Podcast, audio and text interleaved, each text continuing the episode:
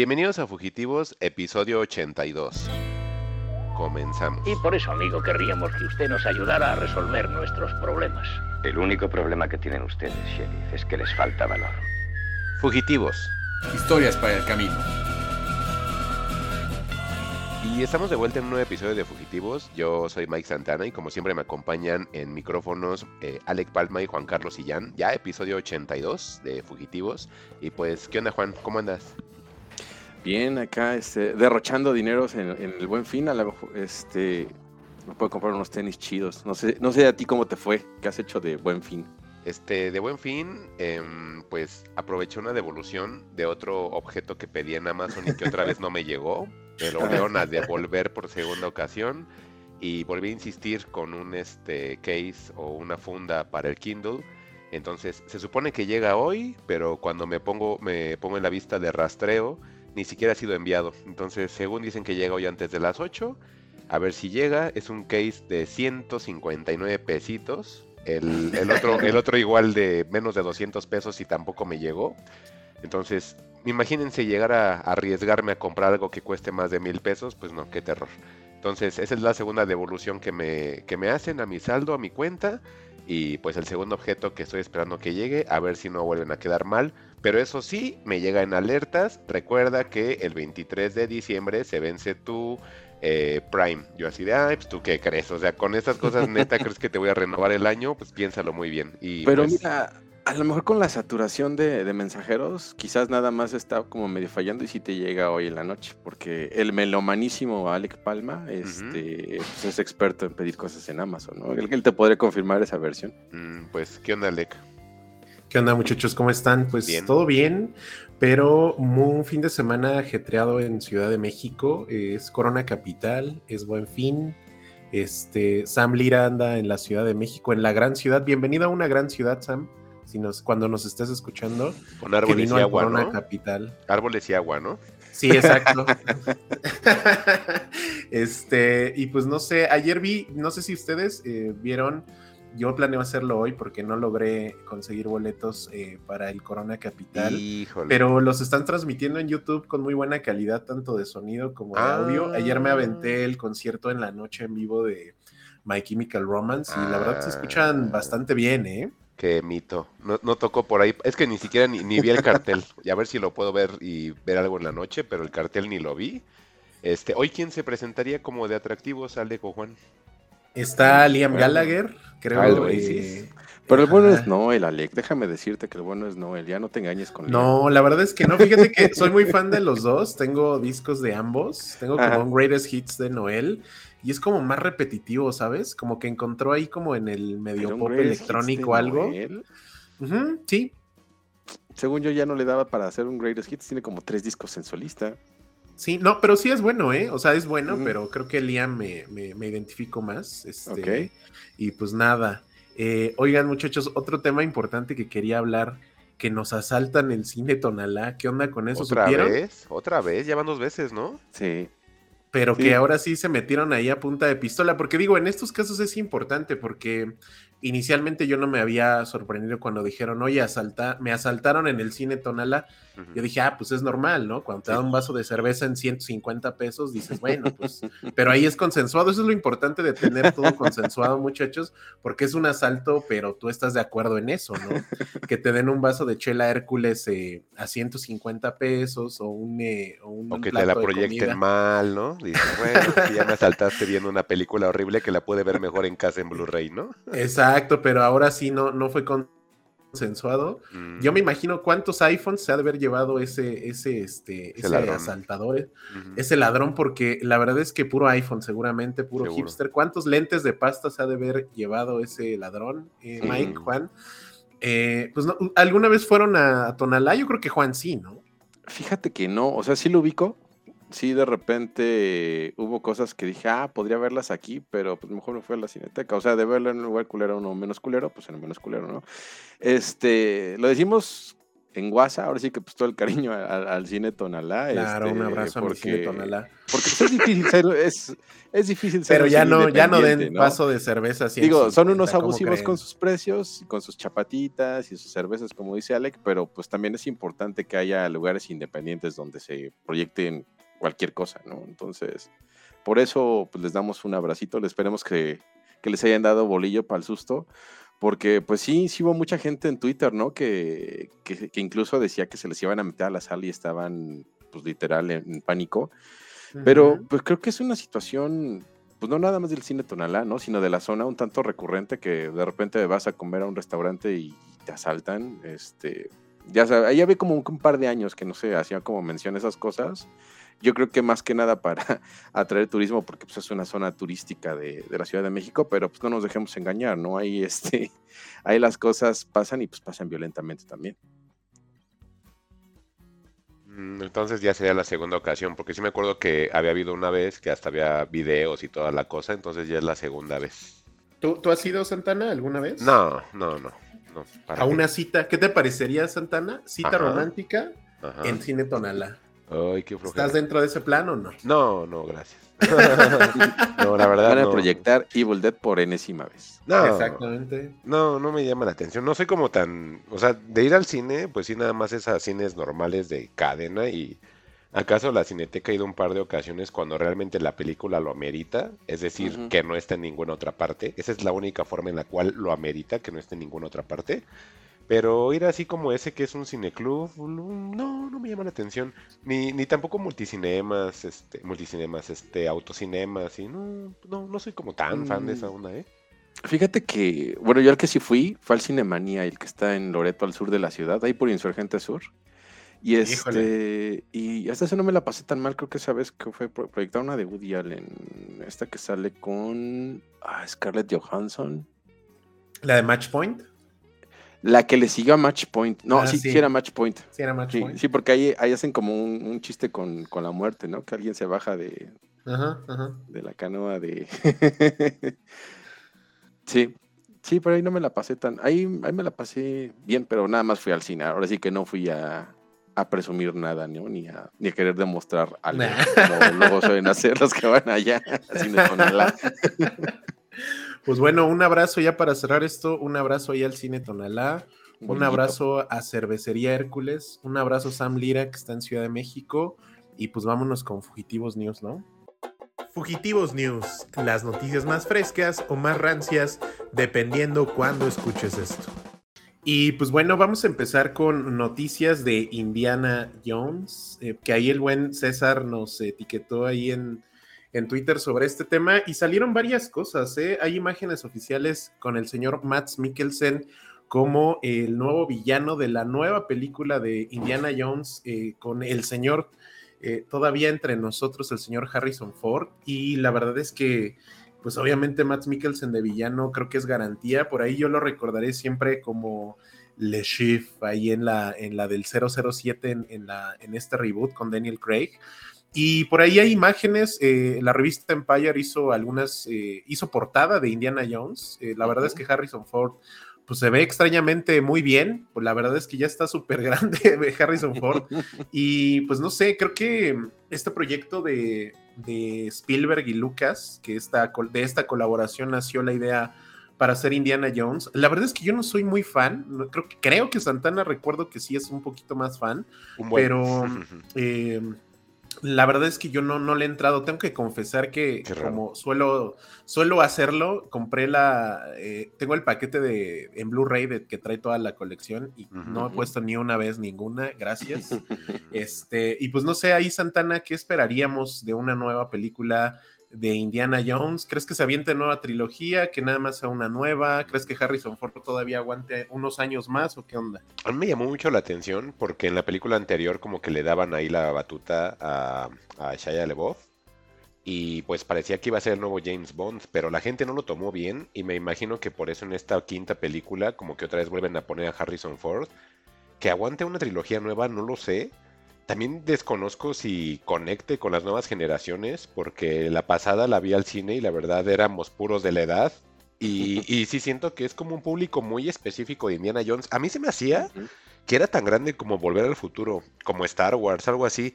Pero veo en Twitter, no sé si lo hacen como por moda o de sentirse listillos, que mucha gente así como Alex que dice que no las ve, no las conoce. Y yo así de, ¿en serio? O sea, ¿cómo es posible? O sea, yo sí sentía que Indiana Jones era algo muy importante. O sea, al final, la primera escena de, del Templo de la Perdición, este, sale parodiada en todos lados. Entonces, hay muchas referencias de Indiana Jones. Entonces, yo sí me imaginaba que era así como algo muy grande. Entonces, quiero pensar, o bueno, esa era como mi forma de pensar, mejor dicho, que todos esos comentarios en Twitter de gente que no conoce, o que dice que no las ha visto, o que dice que no están padres, o otra vez Indiana Jones, así como que digo, ¿cómo? O sea, ¿no te gustan? ¿No- ¿En serio no las conoces? Y ahorita que dice esto Alec, que dice que nunca las ha visto, es así de, ¿cómo? O sea, conoces a Cronenberg, pero no conoces a Indiana Jones. Ajá, sí, o sea, sí es algo así como, o ahorita hablan de Woody Allen, y también Juan, aquí lo voy a decir, creo que tampoco Juan las ha visto. Entonces, conocen las películas de Scarlett Johansson y Woody Allen, pero no conocen Indiana Jones. O sea, Ah, es así como... Ah. O sea, es como, Sí, sí. aprendiste a correr, pero no gateaste primero. Ajá, es como, ajá, es como raro. Es como decir, yo soy gamer, ajá, y no sabes hacer un Hadouken. O sea, es así como, son esas cosas, ¿no? Pero a ver, diga, yo digo que sí está bien que haya una nueva película. Ajá. La verdad, salvo las críticas que tuvo la, la anterior, que es la del... Sí, el la de la calavera cristal, ¿no? Ajá. Este, a mí me gustó un buen, porque dices, es que es Indiana Jones y tiene todos los elementos de Indiana Jones. Yo la verdad desde niño las disfruté bastante. Afortunadamente Mm. esa es mi primera película de Indiana Jones, porque las otras tres no las pude ver en el cine por la edad.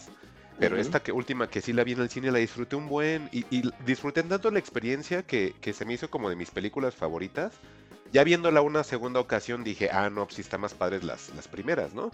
Pero, pero Indiana Jones es. Yo sí siento que es algo grande.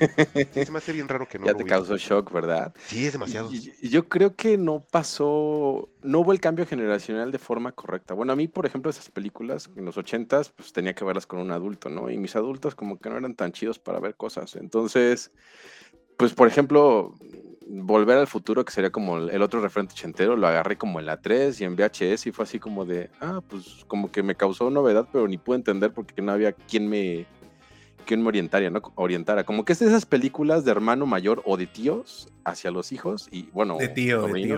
Ajá.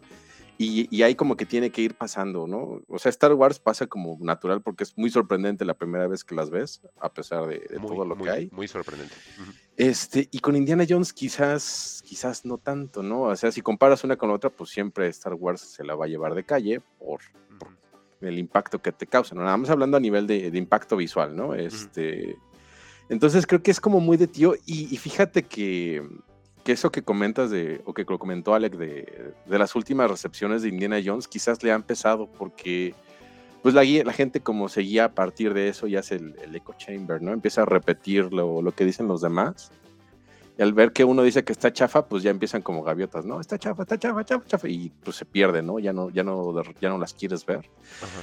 Entonces, yo creo que a lo mejor es lo que le ha pegado a- al buen indie, ¿no? Y que también, seamos honestos, también este Harrison Ford, pues tampoco ya es el mejor embajador para publicitar tus productos, ¿no? El señor ya está harto de, que le digan que es Indiana Jones o que le digan que es este, ¿cómo se llama su personaje de Star Wars? Cuando con la Bueno, dicen de eso, dicen. Juan, que, ¿Han Solo? eh, que él prefiere mil veces a Indiana que Así a Han. es. O sea, de Sí. Han Solo él sí decía y aceptaba públicamente Que no le gustaba. que ya estaba harto Ajá. y que la única eh, motivación que tuvo cuando Abrams se acercó para hacer episodio, episodio 7 es que él dijo, sí la hago, pero mátame. Pero hazme una. Ajá, sí, sí, sí. Mm, ya. Pues sí, entonces siento que por ahí eso, eso les anda pesando. A lo mejor, este, híjole, es que también es difícil. No, no le convendría hacer a Indiana Jones lo que hacen con los Bones y, y tener como que un, un nuevo Indiana Jones y pasárselo generacionalmente para que, Es que el eso actor de fue- moda lo pegue. Es que eso fue lo que intentaron hacer con Shia LeBoff y no le salió. O Mm, sea, aquí lo que me, me emociona, o sea, yo sí le voy a entrar, eh, y le voy a Le- entrar por, por el casting que está Phoebe Waller Bridge, que es Ajá. la chica esta de Fleabag, que obvio, obvio, soy muy ¿Pero fan. está escribiendo o está actuando? No, está actuando. En esta sí no, Mm. no trae nada, pero dirige James Mangold, que este güey, la verdad, sí me gusta todo lo que hace. Es el güey de Logan, hizo Ford contra Ferrari, tiene Ujú. 3-1 tu Yuma. O sea, es un güey que lo hace bien que se ha movido en diferentes géneros y que creo que el güey conoce y sabe lo que está haciendo. Entonces, creo que una producción de Indiana Jones bajo James Mangold y donde ni Lucas ni Spielberg eh, están metiendo las manos, creo que a mí sí me interesa eso. Híjole, entonces digamos que la gente que hizo las películas buenas no mete las manos y ahora se vamos a dejar a otras personas. Así Entonces, pasa, así ya, me, ya, me, ya me imagino entonces al señor Harrison Ford mirando hacia el horizonte, que le da el solecito en sus mejillas, una hora de eso, Zendaya, diálogo- Zendaya. diálogos, diálogos en una recámara sin que suceda nada. Adiós a la música de John Williams. Ah, qué bueno. Suena muy Va- bien, va- ¿eh? van a- van muy bien para entrar a la película para meter a la gente que, que no quiere divertirse, digo, que quiere saber más de, de, de Indiana Jones suena muy bien. Créditos con música de Johnny Cash, eso siempre se hace. Uy, eso, eso sí lo ve. Este, Old, Old Man, este, indie. Old Híjole. Man indie. Híjole, Oye. yo, yo ni he visto Logan, pero bueno. Para, para ir cerrando el tema, güey, a- a- ¿ya le has aplicado a tu hija la que siempre le haces de poner las, las películas que te gustaban a ver si pegan con ella, a ver si conectan generacionalmente? Fíjate que con ella hago esto, es así de, ah, mira esa película la vi y le empiezo a platicar un poquito. Pero si Ajá. de ella sale este verla, lo hacemos. Y la verdad soy sincero, e- es como muy raro Con- que, que yo gane. ¿Con Indiana Jones lo has No. intentado? No, le, le dije y así como que me dio mi avión y ya. Y este, y no, de esa, esa no la he logrado. Con Volver al Futuro, pues no me acuerdo, creo que estábamos viendo Teen Titans, algo así, y le comenté de la película, le enseñé el tráiler y le gustó, y le gustó tanto la 1 que ese día casi vemos las tres juntas. O sea, vimos las dos, así la 1 y la 2, y al otro día la 3, y le gustaron un buen. Pero de Indiana Jones así luego le he dicho, "Oye, es que es así, así, pues es un cazador este de tesoros, este, pero le, va mal. viejito. No, pues en ese entonces no era viejito, Alex. Antes de sus 30, me parece, estaba bien joven Harrison Ford. Y, este, y yo le decía, pues es que es un cazador de, de tesoros y todo. Me dice, ah, como Uncharted. Le digo, ándale, como Ah. Uncharted, pero este, no dispara. Me dice, entonces, le digo, usa un látigo. Me dice, ah, ok. ¿Y qué más? Le digo, pues nada más. Y entonces vemos luego Los Simpson y sacan referencias, o sea, en todas partes está presente Indiana Jones, por eso se me hace bien raro que no lo conozcan, pero bueno. Entonces le comento, ese también es de Indiana Jones, y como que dice, ah, ok. Me dice, es que no vaya a ser como en Star Wars, que de repente se la pasan hablando y se vuelve muy aburrido. Le digo, no, aquí sí es todo el tiempo acción y acción. Le digo, un día la vemos, pero nada más quedamos así de un día la vemos, pero no me ha dicho ella que las quiere ver. Entonces yo creo que sí va, va a ser difícil como que conecte con, con la gente, porque sí les tengo un buen recuerdo. La última ocasión que las vi, las vi creo que a los 17, 18. La primera la vi como a los 7, 8 años y me volaron la cabeza.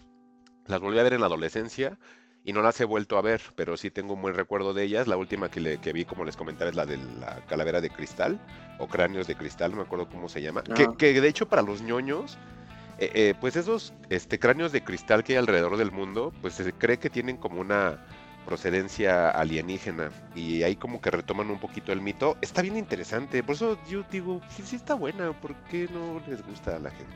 Pero ya, no quiero debrayar. Está bien. Muy bien, pues nos vamos a noticias de Sí. terror, aunque ya se acabó Ah, esta está bien buena, Alex. Está Dale. interesante, sí. Muy, Ahí muy les va. Pues se está anunciando que las productoras Blumhouse de Jason. Blum Ujú. y Atomic Monster de James Wan se encuentran en pláticas ya bastante avanzadas para fusionarse y crear una gran compañía de terror para expandir proyectos de ambas casas productoras, pero, y esto es bien importante, junto a, eh, a Universal Pictures, es decir, tendrían el backup de, eh, y el efectivo, por supuesto, de Universal Pictures, y aquí hay el tema importante también, es que si, se hace esta compra y esta fusión, James Wan oficialmente dejaría de trabajar con HBO y con. Warner, porque recordemos que este güey traía algunos proyectos exclusivos. Una de estas fue la, la película que sacó, eh, no creo que sí fue este año, no, el año pasado, que fue Malignant, que fue una gran película. Ese es el deal que traía James Wan. Si se cierra esto, se crea una nueva casa productora y oficialmente James Wan dejaría de trabajar con la Warner. Entonces eso sí les va a pegar muy, muy cabrón. Ya hemos platicado en episodios anteriores que eh, pues el terror este año fue lo que funcionó que lo que alcanzó a rescatar productoras, lo que alcanzó a hacer mucho dinero en cines, En cine. es el negocio de hacer películas de terror de, bajo a medio presupuesto y haces bastante, bastante lana. Y está Teléfono Negro, por ejemplo, que la verdad la producción costó creo que menos de 25 millones y ya van recaudados más de 100 millones. Entonces, no sé, ahí Santana, vamos a Sí. empezar ahí contigo. ¿Qué, qué opinas de esto? Híjole, me tiene muy entusiasmado que tenga un repunte el terror. Este, por ahí también de lo que dices de invertir poco para recibir mucho, pues también no dejemos de lado Terrifier 2, que pues fue el hit, ¿no? sí, En está haciendo un madrazo, está No, haciendo un fue- madrazo, Santana. Hasta Sí, de venta de Blu-rays. de Blu-rays, están hecho sacando un chingo de lana, ¿eh? Sí, están, están haciendo inclusive una valoración de sacar una versión como más reducida para ver si la pueden lanzar en cines. Que la verdad yo creo que no es necesario y no creo que tampoco el director Leone, creo que se apellidaba, este, acceda a hacerlo, porque pues al final el atractivo de su película es eso, ¿no? Que te genere incomodidad, asquerosidad y pues si le A- quitas aquí eso... en México sí lo trajo el Mórbido. ¿eh? Mórbido, Hubo una sola función de Terrifier 2 Sí, y sí la pasaron en cine, que fue el caso de, de Mandy. Como con de Mandy. Panos Cosma 2, ajá. Justo. Sí, entonces, luego dices, bueno, ya hicieron como que el esfuerzo, pero luego son en funciones así entre semana. La de Mandy, ¿te recuerdas qué día fue, Alec? Sí, fue un viernes. Y- ahí ah, sí fue viernes. al- sí, alcancé Ah. a ir y fue un viernesito en la noche, pero ya sabes, once y media de la noche para salir una de. Ah, ok, ok, sí, porque me acuerdo que cuando sacaron, no fue Mandy, fue otra que esperaba. No recuerdo el nombre, no quiero regarla y decir tonterías, pero habían funciones como a la... Ah, el- la, la de la película de la adaptación de la historia de Mayhem. Ay, ¿cómo se llamaba? Ah, sí, ya, ya me acordé. Esa sí, peli. la de los metaleros, sí. sí. Ajá, Lord of Chaos. Lords ¿no? of Chaos, Lord ajá, Chaos, exactamente. sí. Sí, sí, sí. De hecho, justo cuando en ese entonces apenas empezábamos a hacer el podcast, este, me acuerdo que, que la quería ver y pusieron una función ahí, creo que la habían puesto en un martes a las 11 de la mañana y dije, oye, pues, ¿qué piensas que no trabajamos o qué? no?" Ajá, entonces eso es lo que no me gusta, pero en fin, respecto a lo de Blumhouse con, con James Wan, pues una mega fusión. Yo creo que es de las fusiones que van a dejar más dinero este, para la empresa que esté auspiciando esto. Y pues ya de Blumhouse hemos tenido cosas buenas, cosas regulares, cosas malas, pero al final está generando contenido año tras año. Y de las cosas buenas que llega a generar Blumhouse están bien interesantes. James Wan ya con toda la experiencia que tiene y que, y que de alguna manera mostró Malignant y dijo, yo todavía puedo hacer cosas distintas que te sorprendan y que te llamen la atención. La verdad se me hace muy ambicioso ese proyecto, pero por ahí Alec, este, dices, ok, este, se va James Wan, está con Blumhouse, hacen una productora nueva, este, pero también estaba la otra noticia que a lo mejor ahorita nos la vas a dar, pero creo que va pegada, que es de los de mm, otro estudio que igual es de, de- de terror que contrató para Mondalek, que también tienes ahí Sí, news. sí, sí. Pues De va hecho, como de lo- la mano, porque sabes, a lo mejor se sale Wan y ahora se está saliendo esta persona que también trabajó con Warner.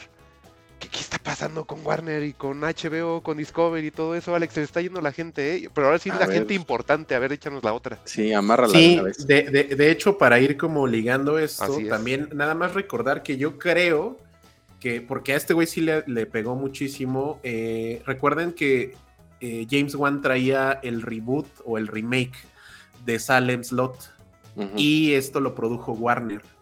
Y de repente este año, como por agosto, septiembre de este año, la Warner anuncia que la película se queda sin fecha de estreno y así la dejó. Entonces Ah. le cerraron producción a, a Wan, este güey obviamente se encabronó Claro. y por supuesto el tema ahí con la Warner va de, de mal a mucho peor, ¿no? Ujú, Eh, ujú. Creo que ahí el tema eh, importante es el, el- el- la producción y cómo, sobre todo esto, Santana, Juan, ayer estaba pensando cómo a veces este tipo de decisiones corporativas nos afectan a nosotros como usuarios, que Como bueno, sonará muy lógico, ¿no?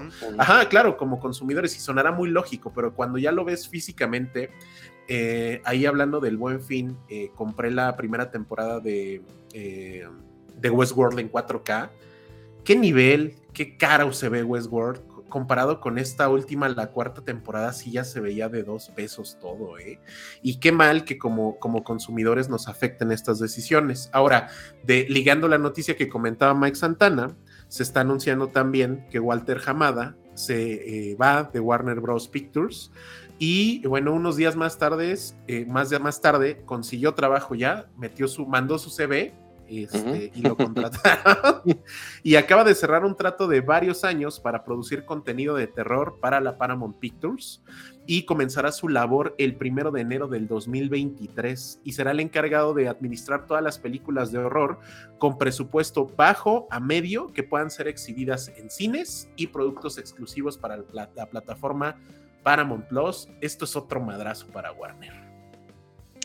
Pues que así como, creo que va a salir un poquito del tema para variar, pero es que así como están los tiempos, este, creo que ahí les compartí un video de más o menos cómo, cómo están viendo los expertos, este, que va a ser eh, la tendencia del cine en estas épocas, ¿no? Este, y, ahorita que comentan del auge de las películas de terror, pues las películas de terror por lo general es difícil que tengan un presupuesto alto, ¿no? No, no, a menos que me digan lo contrario. Creo que no hay películas de terror de 100 millones de dólares. Si acaso 25. El conjuro, yo creo, ¿no? El conjuro sí ha de andar a esos niveles. Pero pues, pero además del conjuro hay otros más. No, no creo. Es que mi, comentario va este. Em, después del éxito de Terrifier, que Terrifier pues costó, ¿cuánto dijeron? ¿25 mil dólares? No. Costó 2 millones y medio. 2 millones y medio. Y recuperas pues, arriba de 100. Pues es como el sueño de todos los que hacen negocios, ¿no? Es invertir muy poquito y ganar muchísimo. Entonces, pues ese ganar muchísimo en comparación a, pues, no sé, una película de Marvel que estaba No, no, no es cierto, perdón ahí, Juan. Eh, costó 250 mil ah, dólares pues esa madre. aún así, 200 con 250 mil dólares y que ganes pues, casi los 100, ese es, ese es el, sueño, de todos, ¿no? Este, que, que recupera esta inversión casi al mil por ciento, comparada con, no sé, se me ocurre Endgame, ¿no? Que costó ya con costos de producción. Como este, unos 300, 400 millones. No, estaba casi pegándole al billón de dólares. O sea, realmente la, película la más taquillada de la historia sí tiene 4 billones de dólares de recaudación, pero te costó casi un, un billón de dólares, ¿no? Entonces, pues el hecho de que tengas una producción pequeña que te dé mucho dinero y que a su vez cree que pueda alimentar esas que van a ser más grandes después, creo que es una tendencia y por eso creo que el terror pues va a agarrar más, más fuelle porque pues son de estas películas que generalmente usan el, la originalidad o la creatividad de los directores para contar una historia que a veces no resulta, ¿no? Hay, hay producciones que pues, se quedan malas y pues no despegan y, hay que, y ahí se pierde todo, ¿no? Pero pues con que una te pegue y te, y te, y te rescate el negocio y te vuelva billonario, pues con eso es suficiente, ¿no? Entonces yo creo que van a tener que, van a intentar hacer más de esas producciones para estar este, obteniendo más por menos, ¿no? Entonces creo que por ahí es es este lógico, pues las notas que nos comentan, ¿no? Que pues, Paramount la apuesta, que James Wan se va a hacer lo suyo por otro lado y pues él es exitoso en lo que hace, ¿no? Alguien lo va a pescar y lo va a distribuir y pues van a ganar mucho dinero. Entonces, pues el nombre del juego es ese, ¿no? Ganar, ganar mucho dinero. Ahorita, pues, el género que, que más se presta para eso, pues es el, es el de terror, ¿no? Entonces, pues vamos a ver, pues cosas muy interesantes, quizás con un presupuesto tan altos, historias un poquito más más locas y pues ver hasta dónde, hasta dónde te da el hilo. A ver, Santana, ¿tú qué onda? Pues sí, es como una forma de, de querer obtener algo invirtiendo poco. Creo que es algo muy sencillo y no es como que no están descubriendo el hilo negro ninguno de, los dos al hacer propuestas de manera, mm, podemos llamarla entre comillas, independiente por la hechura que van a tener, no tanto por, por la manera de, en cuanto, digamos, eh, situaciones creativas, de decisiones. Creo que el hacer este tipo de alianzas hace que la persona como autor mismo tenga como ese tipo de libertades. Entonces, creo que es un ganar para ambos. Uno, pues dice, invierto poco y voy a recibir mucho. El autor, pues dice, voy a tener la libertad porque me van a dar la confianza de que yo lleve mis ideas y mi proyecto y se vislumbre, ¿no? O sea, aquí ya, diste el ejemplo de los James Wan. O sea, James Wan tal cual dijo, ah, o sea, no me vas a a dar chance de mi creación, pues me voy a quien sí me lo dé.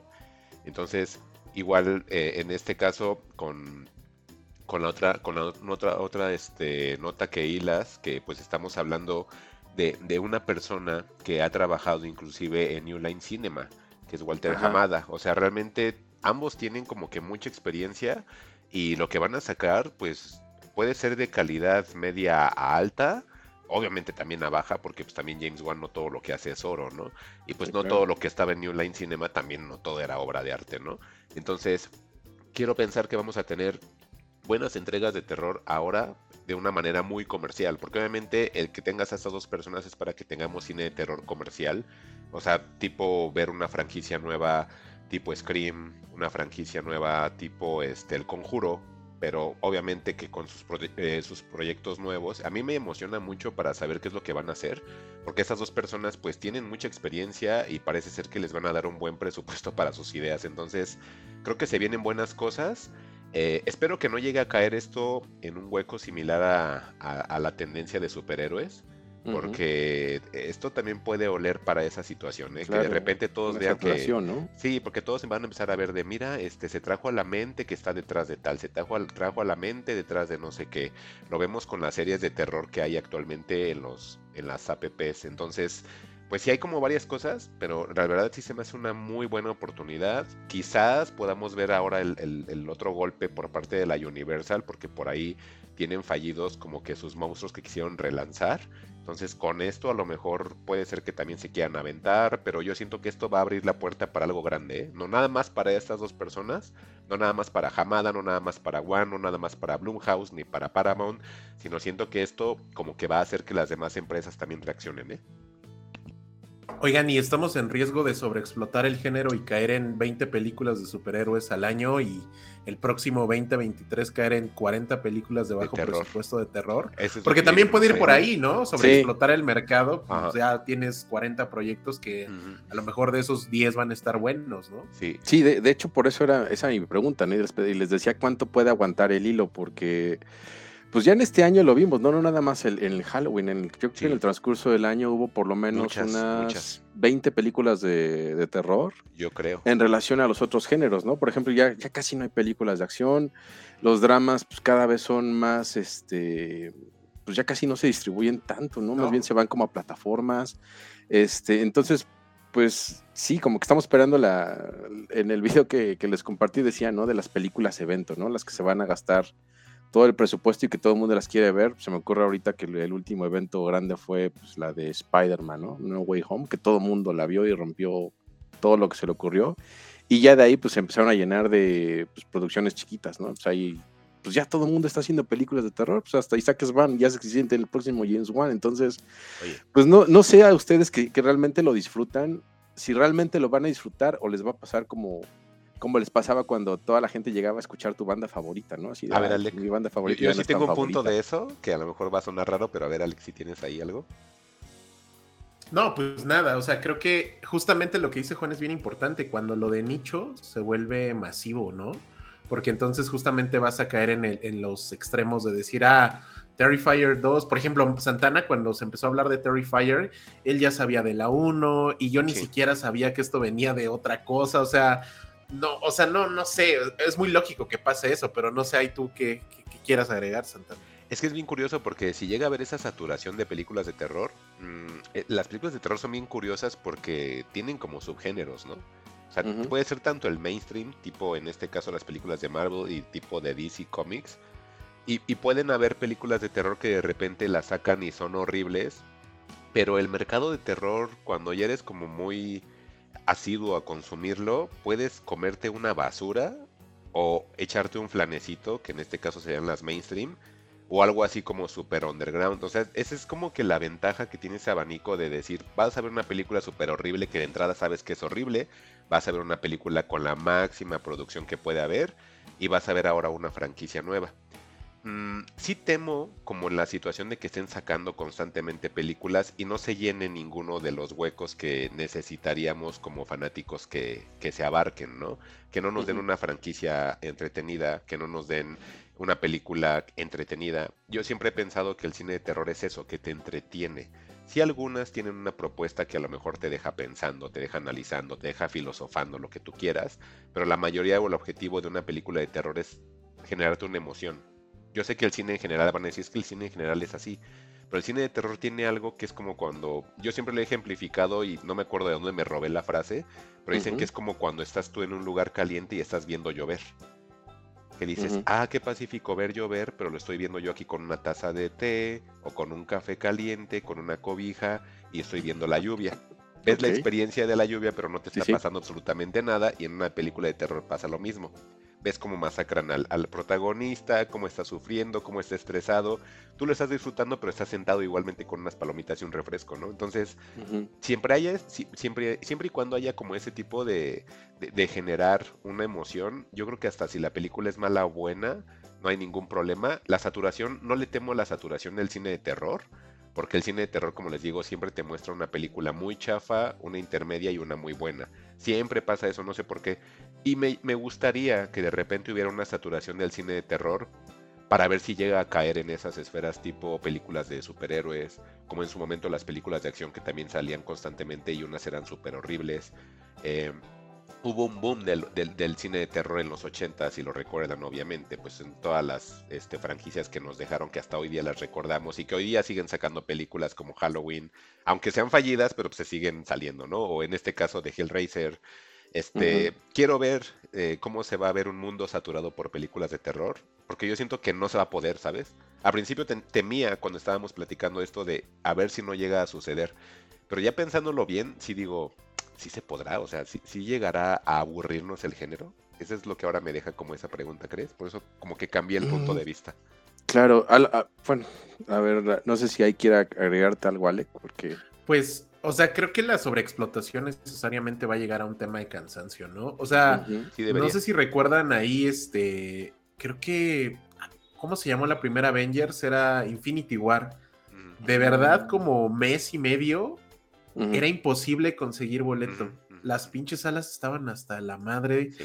Y yo fui a, o sea, yo sí la fui a ver al cine como a los dos meses y ya me tocó pues sala vacía, ¿no? Ajá. Pero ya habían pasado dos meses de este pedo, ¿no? Yo ya, o sea, yo me aventé creo que la película en, en cortitos de YouTube porque salían ahí en Twitter el spoiler ahí El del- spoiler, ¿no? Sí, o sea, yo me aventé la peli así.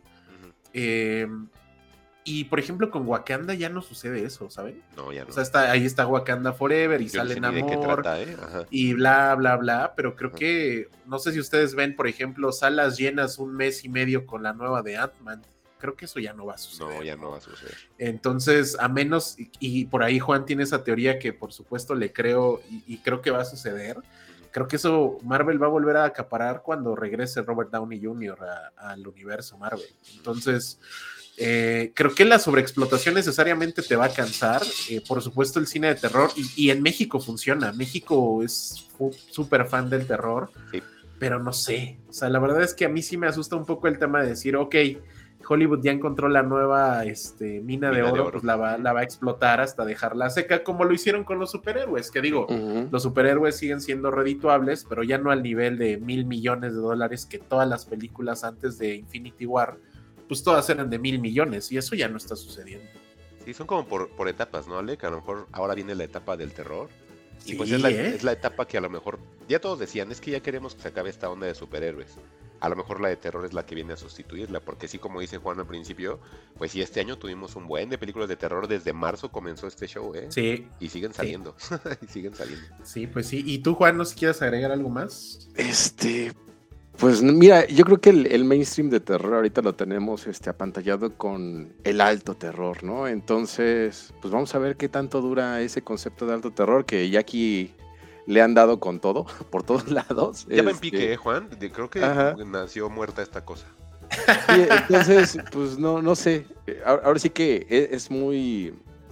Es muy asintomático de esto. Es muy sintomático, perdón, de estos tiempos que, que como que las cosas se inflen y se desinflen y se vuelvan a inflar por pues, redes sociales, la comunicación y lo que tenemos, ¿no? Entonces, quizás el que desacreditó el alto terror y ya lo desinfló.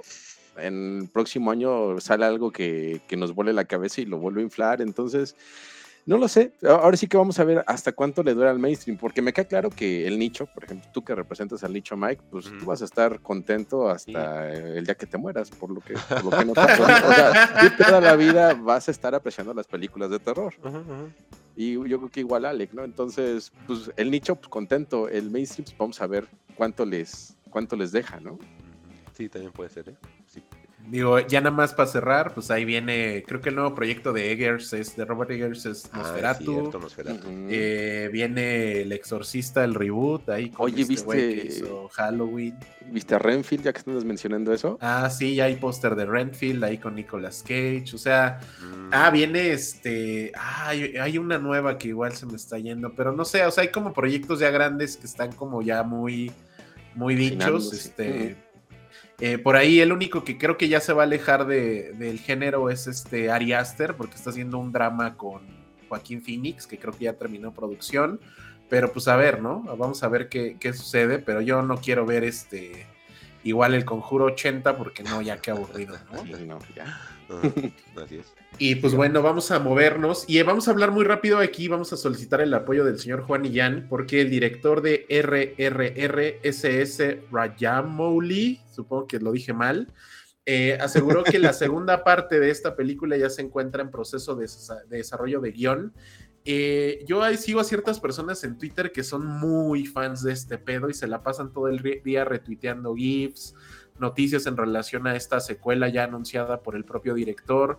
Creo que lo que he escuchado, y digo, Juan la trajo una vez al podcast a, a- a reseña, es que es como el cine más fresco que se ha hecho en no sé cuánto tiempo, que es una, pues les, le llaman obra maestra. Y pues no sé, Juan, ¿nos puedes recordar un poquito qué onda y si a ti te emociona personalmente una secuela de RRR? Híjole, este, a nivel disfruto del cine, sí. A nivel historia, este, vamos a colonizar el planeta y demás, como que sí me da un poquito de, miedo porque no dejaba de ser una película totalmente propagandística, ¿no? De hecho, saludando al bicho, si no me recuerdo, él la vio recientemente, creo que también le, gustó y me compartió justamente esta nota de, de la segunda parte que, que tú traes.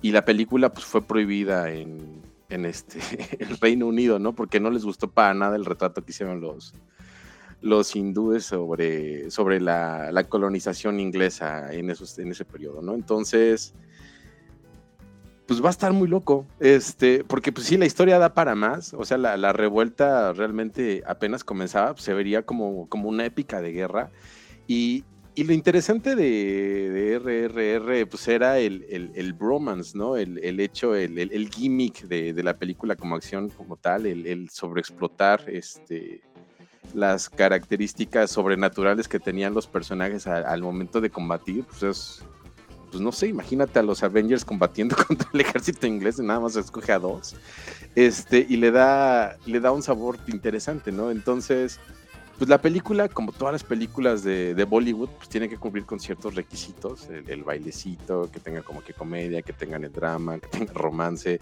es, es ahora sí que pues una comida completa de, servida en un solo plato, ¿no? Eh, sí me emociona ver y también me, me espanta un poquito para ver que si, si puede mantener el nivel, pero recordando que hubo ya también una película llamada Bahubali, que también era como, pues más como de corte mitológico, pero que la pudieron dividir en dos partes y le fue bastante bien. Pues creo que sí lo pueden volver a lograr y, si mantienen ese nivel, ese, ese bromance este, al mismo ritmo que, que, en la primera parte, pues creo que sí puede ser un hitazo, porque es, es muy curioso, es, es, tan kitsch el cine hindú en ocasiones, es tan, tan exagerado, que pues lo aceptas como es y en lugar de de criticar el, el hecho de que, ay, pues mira, ese tigre de CGI se ve, se ve bastante raro, pues como que te dejas ir y te, y te envuelve en la emoción de la película, te, te genera una, una, energía y una emoción, pues no creo que equiparable a lo que comenta Mike con las películas de terror, pero sí te pone en un, en un mood bastante frenético, bastante bastante alegre, ¿no? Entonces, pues es una buena noticia que haya una segunda parte. Me da miedo cómo les vaya a quedar, sobre todo porque creo que la dejan, dejan la vara alta con, con, la, con esta primera parte de RRR y, y, pues también a ver ahora qué otro país van a ofender con otro, a qué otro país colonialista este van a ofender con, con lo que vayan a proyectar, ¿no? ¿Y tú qué onda, Santana? ¿No le entraste a este cine? No, eh... no por la duración, es que dura como mil horas, ¿no, Juan? Dura, creo que eran dos horas y media, tres, pero te la pasa, se te va rapidísimo, ¿eh? Sí, es que fíjate que no soy como tan fan de ese cine. Como uh -huh. que las películas que son como un poquito exageradas de acción, uh -huh. me terminan aburriendo, me terminan aburriendo bien rápido. mm, como que no. Ay, no, no fuera James Wan, porque ahí sí estás. Sí, pues es que es público, ¿no? Sí, yo entiendo también hasta dónde llegan mis alcances y la verdad, ese, ese tipo de películas no me llaman la atención. Veo los clips en YouTube y digo, ah, sí, está como chistosa, pero no la quiero ver nunca. Entonces, aparte veo la duración es de tres horas y no, no sé, no soy como adepto de ese tipo de cine. Es como también las películas que luego son como de artes marciales cómicas orientales, como de Jackie Chan y ese rollo. Ajá. Te veo una y quiero comenzar a ver otra y digo, ay, no, otra vez, este, ya no quiero ver nada. Yo, yo de, de esas, de esas, Juan, hay uno del mismo director que eh, es un güey que creo que, que se muere y no sé si revive o no sé, o reencarna en una mosca. Y es la mosca vengadora, Juan. Yo quiero ver esa de la mosca vengadora. Hasta vi el tráiler y me pareció muy cagado, porque literal sí se venga de los güeyes que lo mataron. Está muy cagado eso. Sí, no, sí, es muy cagado. yo eh. no soy fan. Luego también hacen, pues como que se roban ideas, ¿no? Tal- no me acuerdo cómo se llamaba esa película, que es como una suerte de un Terminator hindú, que también es súper poderoso. También hay, también hay Batman hindú y Spider-Man Sí. hindú. Y, no, no sé. Entonces, todo ese tipo de, de robos parodias, pues también a mí me dan como, me dan mucha risa, ¿no? Y, y es, y es padre porque pues como que tienes todo al mismo tiempo, ¿no? Prometo eh, voy a ver, prometo ver RRR, Juan, y darte mis comentarios porque ya me dio mucho, mucha curiosidad y prometo buscar la de la mosquita vengadora y traer la reseña. Ay, De mejor, hecho- mejor ve Indiana Jones que RR. no manches, o sea, como, Que, güey. que- que de hecho esa película de RRR también, este, creo que andaba ahí intentando colarse a los Oscars. ¿eh? Sí, no, sé si lo logre como película extranjera, No creo. pero, pero sí ya hizo su, su corrida a nivel mundial y pues no le fue, Sí, no, no le fue, mal. tan eh. mal. Pues No. eso de los Oscars está bien curioso. Eso ya más adelante, de hecho, les quería como preguntar. No más adelante del episodio, sino que ya que estuviéramos cerca de la, del De certamen. las fechas, ajá. Sí, porque por ahí había rumores de que querían meter a Pearl y que querían meter a Terrifier 2. Entonces, no sé nada de, de- de qué es lo que se toma en consideración y nada. Y quería esperarme como para en enero, me parece que es, ¿no, Alec? O Juan, Ajá, no sé es. febrero, más o menos. Febrero, Ah, febrero. en febrero. Entonces sí quería como esperarme para ver si, si ustedes sabían de eso, cómo las consideran, pero pues eso es más adelante. Ahorita apenas estamos en, en noviembre todavía, ¿no? Entonces, Sí, digo, sí sería raro, pero si lo llegan a hacer, no dudes que es por querer atraer más público, porque el rating de los Oscars cada año es menor. Cada vez a la gente le importa menos la opinión de. Pero de- cuando de recuerda ese cachetadón, creo que no se había hablado tanto de los Oscar como en, 15 20 cuantos años, ¿no? Sí. Por el cachetadón de Will Smith, ¿no? Sí, pero pues vamos al cachetadón. ¿Quién ganó la mejor película de ese año? Ah. Sí, sí. Sí. Y pues bueno, vamos a, a cerrar y nos vamos con maestros, que tenemos un maestros muy bonito, señor. Bueno, yo, yo creo que es muy claro lo que dice Mike Shiner, de que es un genocidio cultural. Todas las películas de Michelle son de, de gente de clase alta o gente blanca. Por ahí decían white Fugitivos presenta Maestros. Muy rápido este maestros, es nada más porque soy bien fan y bien necio. Eh, esta semana el señor Guillermo del Toro recibió su doctorado honoris causa por parte de la Universidad Nacional Autónoma de, México y traía su, su gorrito, ¿no? Su gorrito y su diploma. y muy bonito Guillermo del Toro y aprovechando este, este mame de que todo el mundo quiere a Guillermo del Toro, eh, le está yendo muy bien a Pinocho en reseñas y algo que también me gustó muchísimo es que ahorita que está en, en prensa para, para Pinocho, eh, le preguntaron si ya está pensando en su segunda temporada del Gabinete de Curiosidades y dijo que sí. Y literalmente dijo que para la segunda temporada quiere trabajar con Isa López, la directora de Los Tigres No Tienen Miedo, y con el director Butch Riley, que Butch Riley dirigió una, la, de la película más pinche bizarra que he visto en mucho tiempo, que se llama Sorry to Bother You Mm. que está bien chingona. Spoiler, al final hay caballos humanos, no sabemos por qué. Pero eh, no sé ustedes cómo vean una segunda temporada. De hecho, Boots Riley, ya aprovechando ya ahí el mame, no, aquí su- soy fan, Memo. Yo te quiero mucho, Memo. Este, prodúceme mi corto, ¿no? este, este, Boots Riley eh, tuiteó que efectivamente esto era correcto, que de hecho tuvieron un acercamiento y estuvo a punto de grabar un episodio para la primera temporada, pero los tiempos no se ajustaron, pero que él está más que puesto para esta segunda temporada. La verdad me gustaría un chingo ver algo de Isa López regresando al, al fantástico o al terror, pero no sé ustedes muchachos qué tanto quieren a mi memito del toro. Ah, pues felicidades. Pero, ¿qué? Es que- yo siempre he tenido duda con eso. ¿Qué tienes que hacer para ganarte un, Uno de esos títulos honoris causa, ¿eh? No Porque sé, porque le, le han dado a Laura. Bozo, le han dado a Laura Bozo, le han dado a mi Carlos Trejo, entonces no sé. Por ahí me decían que se los compraban y, y pues me dolería Ah. mucho que fuera así, ¿no? Que- No, claro que no. Yo creo que ahí va no. como un mérito por sus contribuciones a la sociedad. Debería de ser por, ser el mejor ser humano del mundo. Yo sí se lo daba. Este, Ahora sí que no sé si tú, Mike, sepas realmente por qué les dan sus doctorados honoris causa. Yo, yo creo que es una situación como de que si haces algo por la gente o algo que la gente Ajá. Se haga, se sienta bien, supongo. Yo creo que es algo así, porque como dices, lo equiparo con lo de Laura Bozo y es así de...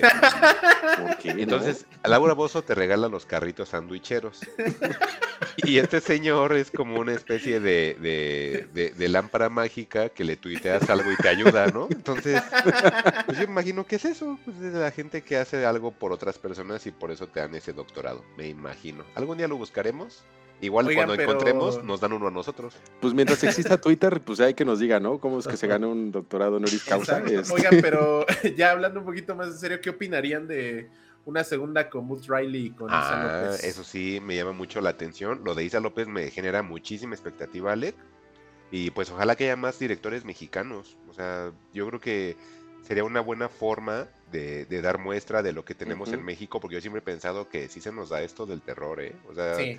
Nada más cuestión de que se tenga foco sobre eso. Porque sí estuvo bien padre que en la primera temporada tuvimos a Panos Cosmatos, a mi Winpur.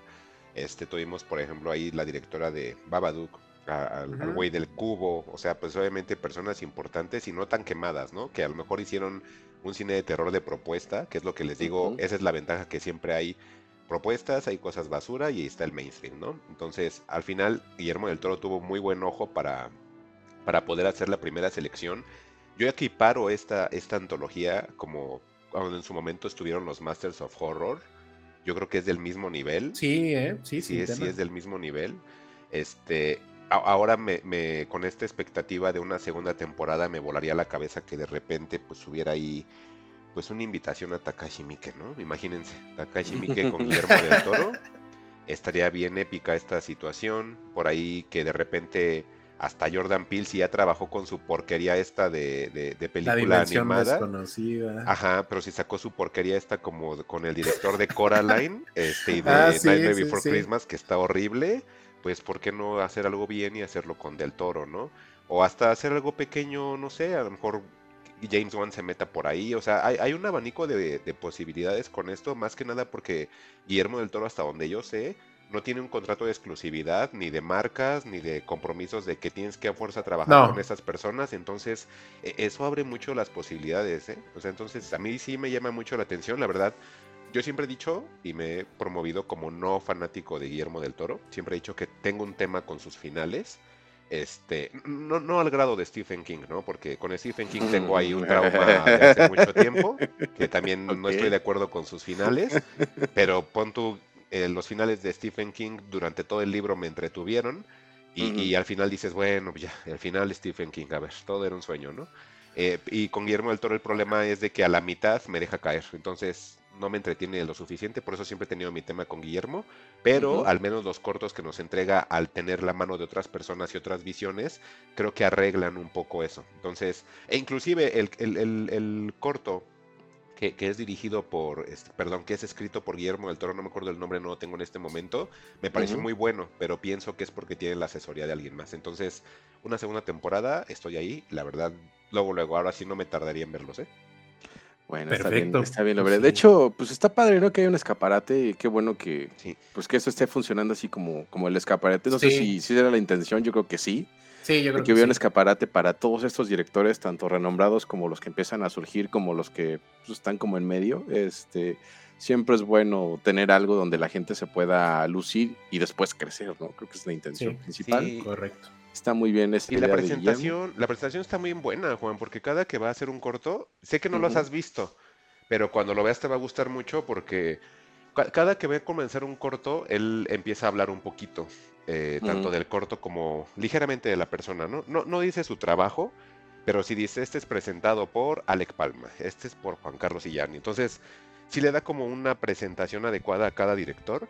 Estaría padre que a lo mejor en una segunda, eh, segunda temporada si llegaran a mencionar a lo mejor en esa presentación que hace Guillermo, pues una o dos obras del, del, director, ¿no? Como para darle un poquito más de, de realce y de, pues curiosidad también al trabajo de la persona que te está entregando el corto, creo. Pero realmente sí no le tengo ahora sí como queja a este de gabinete de curiosidades, porque la verdad se me hace un producto bien competente, bien divertido. Eh, es de las pocas, como les decía, antologías que la mayoría están buenos, salvo el, de, el de la chica esta que les platiqué que lo había visto, que fue el primer corto que vi que no me gustó tanto, pero ya dándole una segunda vista dice, sí, está bien, o sea, si ese es el peor que está en, ese, en esa antología y que la verdad no es como tan malo, pues imagínate, los demás están, son oro puro, ¿no? Si por eso le dieron el, doctorado honoris causa, pues felicidades. Alex Palma te va a mandar una botella de tequila. Exactamente. Guillermo del Toro, préstame para mi tanda porque ya no ha completo, ¿no? Le voy a tuitear, en una de esas sí me deposita. Sí, yo creo que sí, ¿eh? O habla con la de la tanda, ¿no? habla con la de la tanda que no te cobre el número. pues bueno, un abrazo, Memo, y pues nos vamos a temas, señores. Sí. Y pues bueno, empezamos con los temas, dice Alex Palma. Este, el día de ayer, Fíjense que, fíjense que hablando de cómo se distribuyen las películas en, en estos tiempos, pues no he ido al cine. Todo está wakandanizado. Este, saludos, señor Huerta. Creo que cumpliste tu sueño, ¿no? Toda la gente está muy contenta con, con Wakanda y pues esta película de las que les voy a platicar, pues ni siquiera se asomó a cartelera, por lo menos aquí en México. Es la última película de Jennifer Lawrence con Brian Tyree Henry, que después de esto creo que creo que ya tengo uno, un actor favorito distinto. Creo que Brian Tyree Henry me llena la pupila, me llena el corazón, es, un gran actor. Creo que citando Alec Palma ya voy a decir te quiero mucho, Brian Tyree Henry. Este, esta película que, les, pueden encontrar en, en, Apple TV se llama Resurgir o en inglés se llama Causeway está protagonizada por Jennifer Lawrence, como bien les comentaba, como le profesé mi amor a Brian Tyree Henry, a Linda Emond, y son como que los personajes más notables dentro de la película. Es una ópera prima de una directora que antes hacía teatro en Nueva York, que se llama Lira Neuenbauer. Este, y la película pues trata pues, de, un tema bastante recurrente para los estadounidenses, ¿no? La, milicia. Y es que Jennifer Lawrence en su papel de, de Lindsay pues, regresa a casa luego de estar trabajando en el ejército de Estados Unidos, está en una misión en Afganistán y es este sufre una lesión por culpa de, de una explosión en el convoy donde ella este, se transportaba tiene una, lesión cerebral que le hace regresar a casa. A partir de, eso, pues vemos a, a Lindsay interactuando con, la rehabilitación y con el hecho de, regresar a un lugar al que no quiere volver, que es técnicamente su casa, ¿no? Al, ver la, la, relación que tiene pues, con su madre, podemos entender un poco de, pues de la actitud de, de Lindsay, ¿no? Que, en ese momento, pues más que nada está intentando ponerse de, pie nuevamente, recuperarse al 100% para, para regresar hacia, hacia las líneas de, combate, ¿no? Este tema, pues también eso es un, es un tanto recurrente, eh, si no mal recuerdo, creo que la película más famosa de este tema es este Hard Locker, de, de este señor que que tenía muchas, este, apuntaba alto a ser un gran actor, pero prefirió ser mejor este, Hawkeye en, en Avengers, se me acaba de ir su nombre ahí, si Alec me puede echar la mano con el nombre de ese actor. Es Jeremy Renner. Jeremy Renner, se lo agradeceré mucho. Este, entonces, pues como que va, va por esa misma línea de gente que quiere, le quiere regresar hasta que, que conoce a, a, un personaje que se llama O'Coin o James O'Coin, que está interpretado por por, por Brian Tyree Henry, que pues también es este una persona que vive en Nueva Orleans igual que ella, que, tiene pues un cierto magnetismo, una cierta este, facilidad para, para, acercarse a ella y establecer una, una amistad que, que pues irá creciendo a lo largo de la película, ¿no? Ahí, ahí hasta ahí les voy a dejar con, con lo que trata de la película. Esta película pues, me llamó mucho la atención en particular por la duración, ¿no? Ya, les, había comentado que casi todas las películas son largas ya, ¿no? Este, sobre todo si vamos a ver películas de superhéroes o, biografías de gente, biografías que no ocurrieron,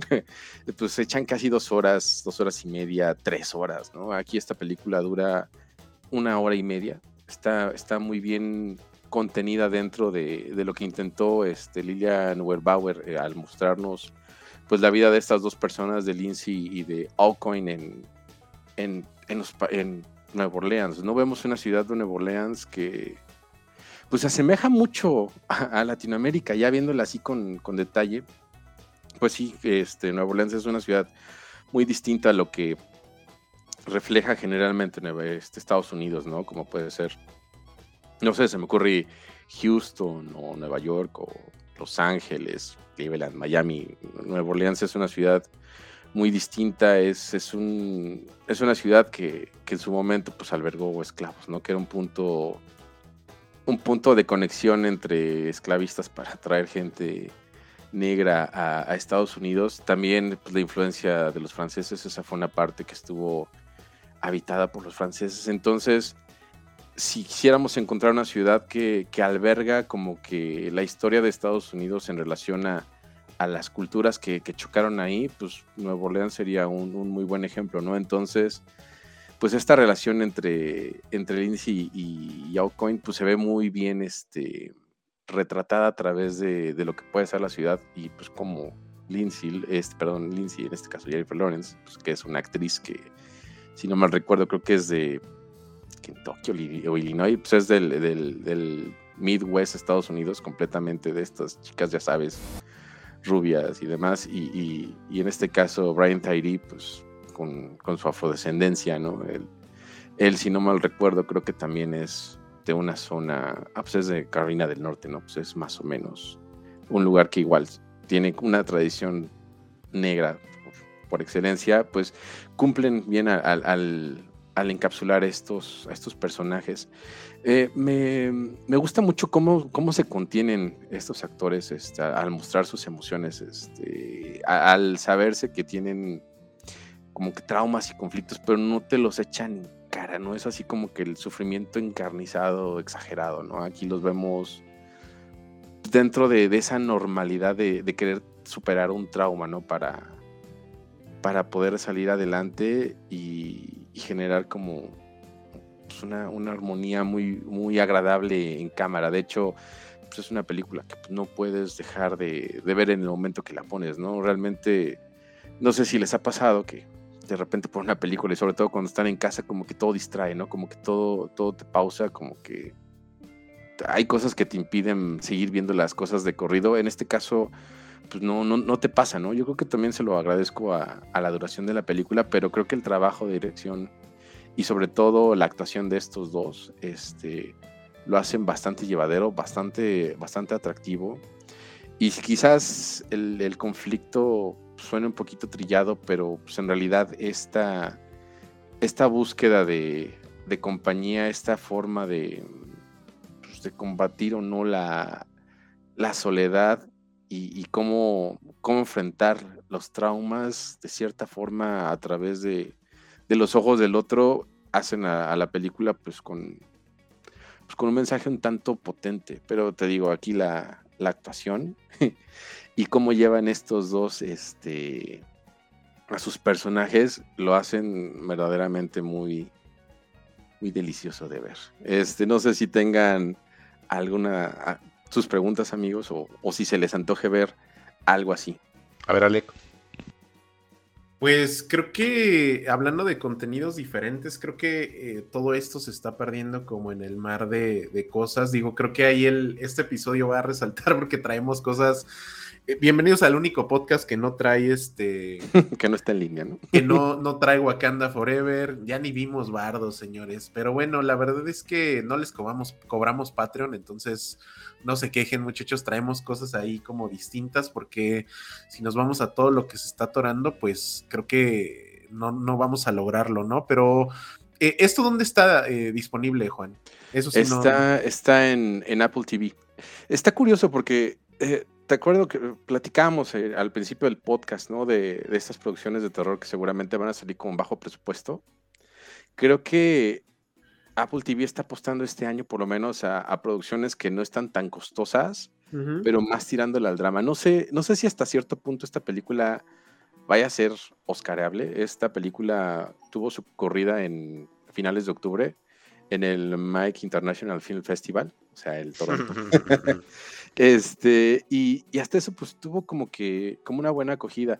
De hecho, esta, esta película, pues también está producida por la casa de, Jennifer Lawrence, si no me recuerdo, se llama Cadáver Exquisito, Cadáver Delicioso. Mm, hace una referencia a ese, a ese juego. Este, entonces, pues es una, es una ópera prima. Eh, también pues, ella se está estrenando como productora con esto y pues creo que tuvieron muy buen ojo para escoger esta historia y esos actores. Les digo, Brian Tyree Henry está para mí increíble. De hecho, todo el tiempo que sale en, cámara no quiero que deje de salir, como que lo quiero seguir todo el tiempo. Es, es así de magnética su, su actuación y su personalidad. Y, la verdad, este, viendo la, carrera de, de Brian Tyree, pues ha estado muy ocupado en cosas este, que quizás no han llamado tanto la atención y aquí como que puede ser un protagónico interesante, pero pues desde Joker en 2019, que ahí tuvo un pequeño papel, igual creo que también lo puedes ubicar en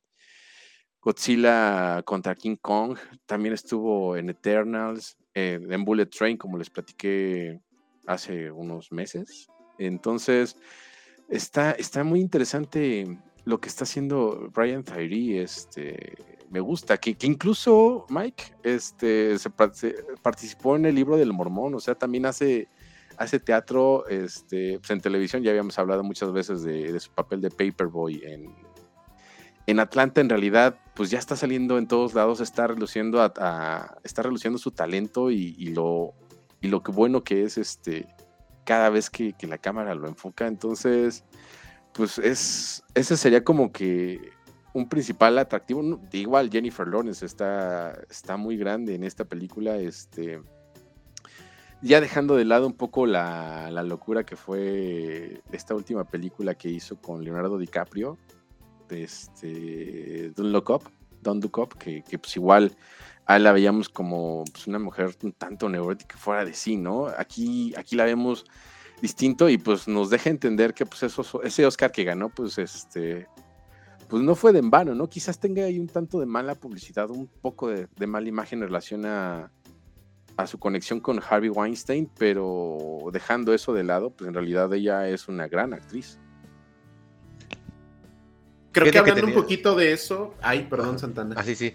Este, de la peli, Juan, eh, tengo una duda, porque por ejemplo estaba viendo como que el trabajo de la directora. y, al parecer esto es su ópera prima, ¿verdad? Sí, es su ópera prima. Porque hacía televisión nada más.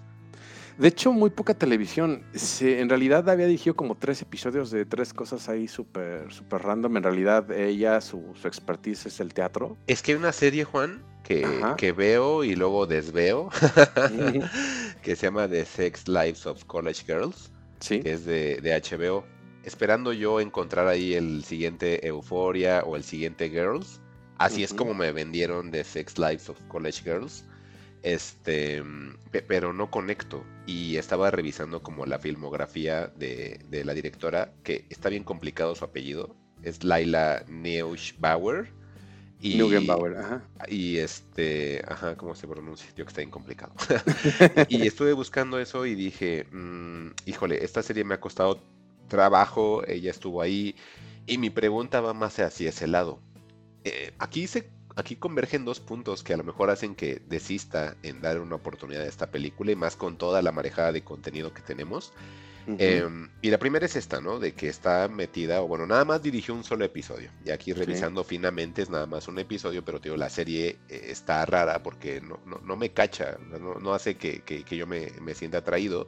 Y el otro punto es Jennifer Lawrence, que también es una persona que sus trabajos no han sido como cosas que yo disfrute, eh, quizás la he visto en trabajos más este, mainstream, salvo este es mamá la que se no Ma- Mother, ¿no? Mother, llama, ajá. Es la única en la cual yo podría decir, ah, me gusta, pero creo que es porque me gusta la película, no la actriz.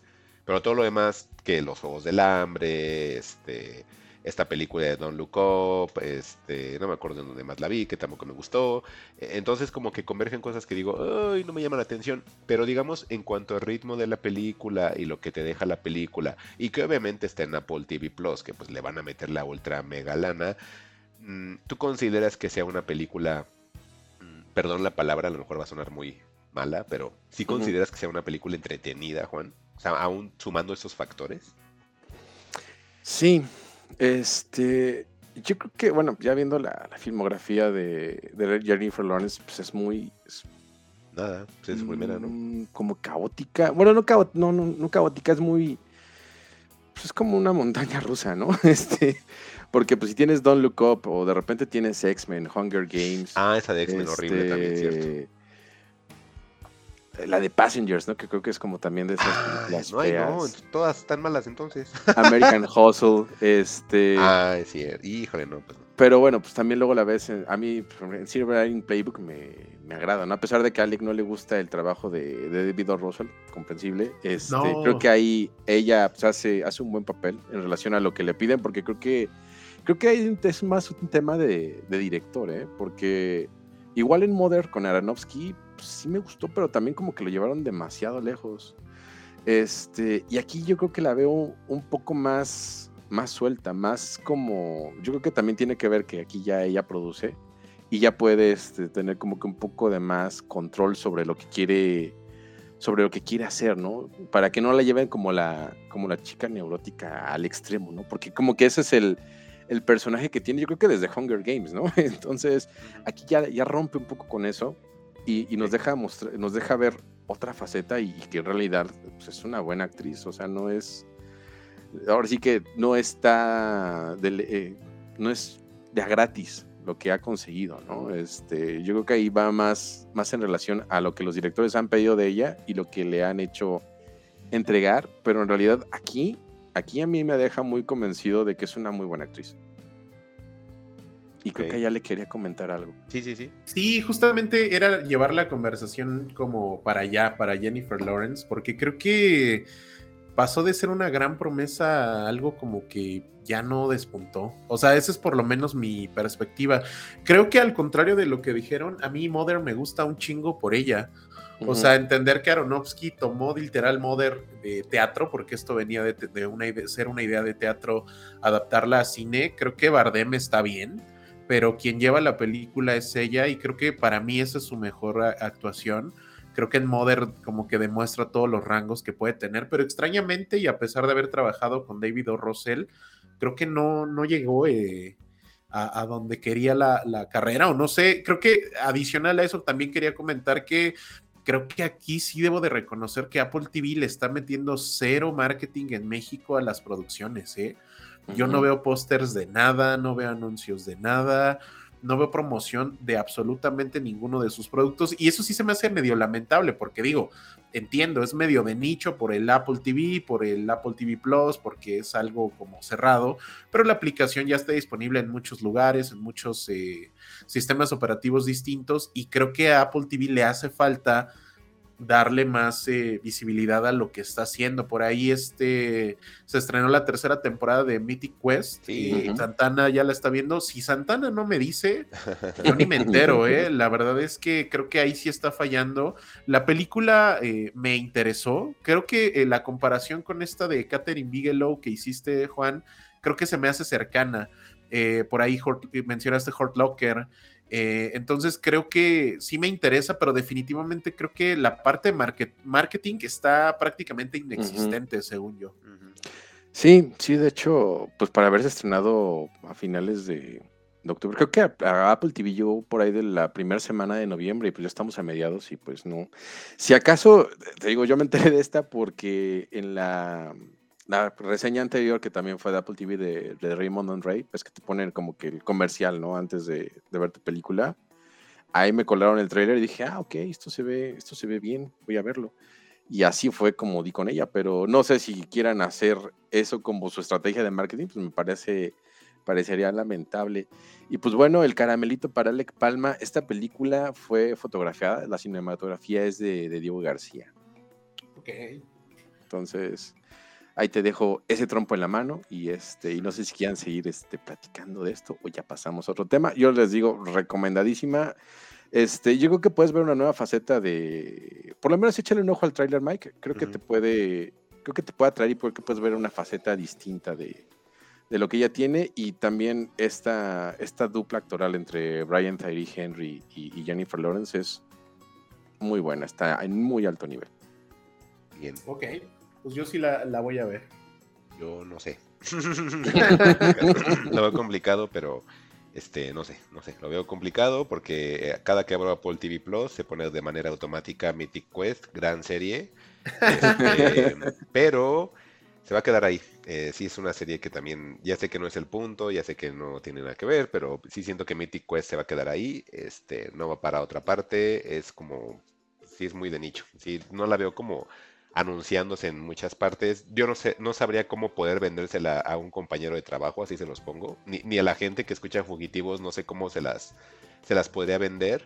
Nada más les podría decir si te gustó este The IT Crowd y si te gustó Silicon Valley, pues tu siguiente paso es Mythic Quest. Pero pues, creo que la única forma en la que lo podría decir. Pero es un muy buen paso, es un muy buen sustituto de lo que nos dejaron esas series nada más. Eso es lo que puedo decir únicamente de Apple TV Plus, ¿no? Y pues yo quiero traerles un tema que igual, como hasta Juan me dijo que ni siquiera él sabía de qué, qué- qué estábamos hablando. Eh, pero de nuevo, creo que prefiero este enfoque de traer cosas que no están siendo como tan, tan, como tan visibles y, y- y- y creo que ese es más nuestro estilo, ¿no, Juan? Sí, siempre nosotros hemos optado por, por el lado B, no irnos por el lado más fácil y pues eso se, eso se ve en nuestro rating, ¿no? Pero, pero esa es nuestra filosofía. Ok, y pues bueno, me recomendaron un documental eh, dirigido por el señor Jonah Hill, que yo la verdad, Jonah, Jonah Hill soy muy fan de tanto de la parte de actuación que tiene, Ajá. como esta faceta menos conocida, pero muy buena sobre eh, dirección. Eh, por ahí empezó Jonah Hill a dirigir videos. Hay un video que está muy bueno de Danny Brown, que Danny Brown está bien chido, escúchenlo, que se llama A- A- and Funny. Y después de eso, en 2018 sacó su primera película de la mano de la A24, que no sé si la viste, Juan, que se llama Mid-90s. Sí, sí la vi, este, ya tiene un ratito, pero sí, sí la vi cuando estuvo en Amazon disponible. Y la verdad es que es muy buena película. O sea, a mí no me encanta, o sea, no me mató, no me, no me hizo pensar que era un genio. Creo que a veces el problema con, con estas producciones es que las, las suben mucho, ¿no? Mid-90s se me hace un buen ejercicio de cine de un director que va iniciando y que definitivamente tiene tiene eh, ahí facultades para hacer mejores cosas, ¿no? Eh, por ahí en la serie esta que tú trajiste en Winning Time, este güey le dieron un episodio para dirigir y a pesar de que no he visto la serie, pues creo que tú nos dijiste en general buenos comentarios de Winning Time. Sí. Y pues ahora les traigo un proyecto de, de Jonah Hill que la verdad es bien cortito, es un proyecto de una hora y media. Esto es un producto exclusivo y un original de Netflix y está producido por el mismo Jonah Hill y dirigido. Y la verdad es que es un pedo bien clavado. Eh, es un documental que tiene como una vertiente de ser un falso documental y te explican cómo lo querían hacer. Pero primero les platico si quieren de qué se trata. Eh, es un documental de hora y media donde Jonah Hill eh, tiene conversaciones con su terapeuta, que es Phil Stutz. El documental se llama Stutz y básicamente te muestra la vida de este güey y cuál es eh, el camino que él encontró para hacer terapia diferente. Eh, se me hizo un pedo súper personal, tanto de Stutz como de Jonah Hill, porque los dos se abren en algunos momentos quizá demasiado, pero está muy cagado porque es obvio que muchas de las cosas que suceden que, son como mágicas o esos momentos mágicos que, a veces como director buscas, eh, están aquí de manera natural. Es decir, por supuesto, Jonah Hill como director tiene sus tomas ya bien cuadradas, tiene a su equipo y a su producción lista para poder platicar del tema que se va a tratar esa sesión. Pero cuando se termina eso, o el mismo Stutz lleva la conversación a otro lado, o Jonah Hill, Por ahí se encuentran en esta confianza que tienen eh, en esta apertura tan grande, grande que se tiene y la verdad es que yo me llevé una muy grata experiencia. En algunos momentos sí crees que, y, y sí, eso creo que es el único defecto que le encontré, de repente sí tiene esa sensación, Juan, Mike, de, de estos documentales donde pues es un gurú de, de, los, de las estrellas de Hollywood, ¿sabes? Uh -huh. Y más bien parecería como un lavado de cerebro de lo que te están haciendo, ¿no? pero, pero eh, creo que se retoma en buen punto y básicamente la forma de dar terapia de este güey se me hizo súper chingona. Yo a nivel personal, la verdad es que nunca he tomado terapia he estado como en algunos momentos de mi vida eh, a punto de dar ese paso, uh -huh. pero soy una persona como muy, eh, muy cerrada en, en la, el tema personal y creo que yo no tendría como la apertura suficiente ni la honestidad para abrirme así con alguien, ¿no? Y creo que el documental eh, me invitó inclusive a decir, ok, quítate como las ideas que tienes y trata de, de llevarlo por otro lado, porque hay, hay, algo que me gustó de Stutz, que aparte de la persona que es, es un güey que tiene Parkinson y de hecho toda la presentación en slides que se hace como a través de animaciones Ajá. son dibujos eh, transferidos y, y, y, dibujados por Stutz. Ese güey te regala o te da una especie de tarjetas con los, las herramientas, él le llama las herramientas a los distintos medios y métodos que tiene para salir de un problema, para salir de depresión, cómo salir de un ataque de ansiedad, cómo ir mejorando como persona, cómo mejorar tu tema físico, emocional, mental. O sea, es un pedo súper completo, la verdad. Esto es básicamente una sesión con, con Stutz gratis que a Jonah Hill seguro le salió como en 100 mil dólares. Pero este güey te dice algo muy chingón que es algo que nunca había escuchado a ningún terapeuta en la vida. Que este güey te dice, mira, los terapeutas te dicen, no, mira, es que no, no me hagas caso 100% a mí, es como te sientas. Y este güey dice, no, no, no, a ver, lo que yo te diga tienes que hacer exactamente lo que yo diga porque sé que funciona. No creo que va a funcionar. Yo sé que funciona, entonces cállate, escúchame y haz exactamente lo que ah, yo te digo. entonces, la verdad es que está, está muy cabrón. Creo que eh, además de este viaje por, por el tema de, de la terapia, pues conocemos un poquito este lado un poco más sensible de Jonah Hill. Uh -huh. Es un güey inseguro, es un güey que creció con problemas de obesidad, que eso todos sí. lo sabemos, y que pues básicamente tiene un pedo muy cabrón con su mamá. El güey a veces la ama, a veces la odia, eh, siente como mucha, como mucho resentimiento hacia su madre por el tema de su, de su adolescencia y cómo ella lo obligaba a bajar de peso. Uh -huh. eh, es un güey que sufre ataques de ansiedad, ataques de pánico, es un güey que tiene depresión. Eh, y pues Jonah Hill es muy abierto a, a eso. Es un güey que, que, dice: Pues sí, sí, sí, soy esta persona. Y este güey, desde que conocí a este güey, mi vida ha mejorado muchísimo. Me enseña cómo manejar mis ataques de ansiedad, de pánico. De cuando tengo crisis nerviosas, pues eh, lo hablo con él. Y del lado de Stutz también conocemos su vida al 100%. Te dice eh, quién fue su madre, que su papá los abandonó, que eh, el hermano menor de él falleció cuando, a los nueve años. Entonces, eh, creo que es un pedo súper emocional. La verdad es que me la pasé muy bien. Cuando vi el tráiler dije, ah, no sé si me va a encantar ver a hora y media a un pinche charlatán hablando con un actor. Y creo que no, me llevé una sorpresa bien, bien grata. E inclusive creo que a nivel personal me hizo reflexionar en ciertas cosas. Digo, por uh -huh. supuesto no le compré el discurso al 100%, okay. pero sí es algo que, que, que, me hizo reflexionar y me hizo pensar en ciertas cosas, por supuesto ya muy personales y dije, wow, o sea, hay cosas que sí me hacen mucho sentido de estas herramientas de Stutz, de pensar como un güey que tiene en, en, en, teoría todo, como yo, una Hill, que además el güey bajó muchísimo de peso, después volvió a subir y ahorita él está como en un peso, supongo como que él está satisfecho oh, con uh -huh. como es, ajá. Uh -huh. Porque recuerdas, no sé si recuerdas, Juan, que este güey como que adelgazó así cabrón de repente. Sí. Y no, pues creo que no era saludable ni siquiera para él. Y como que retomó algo, subió un poco más de peso, pero creo que está como en una forma que él se siente bien.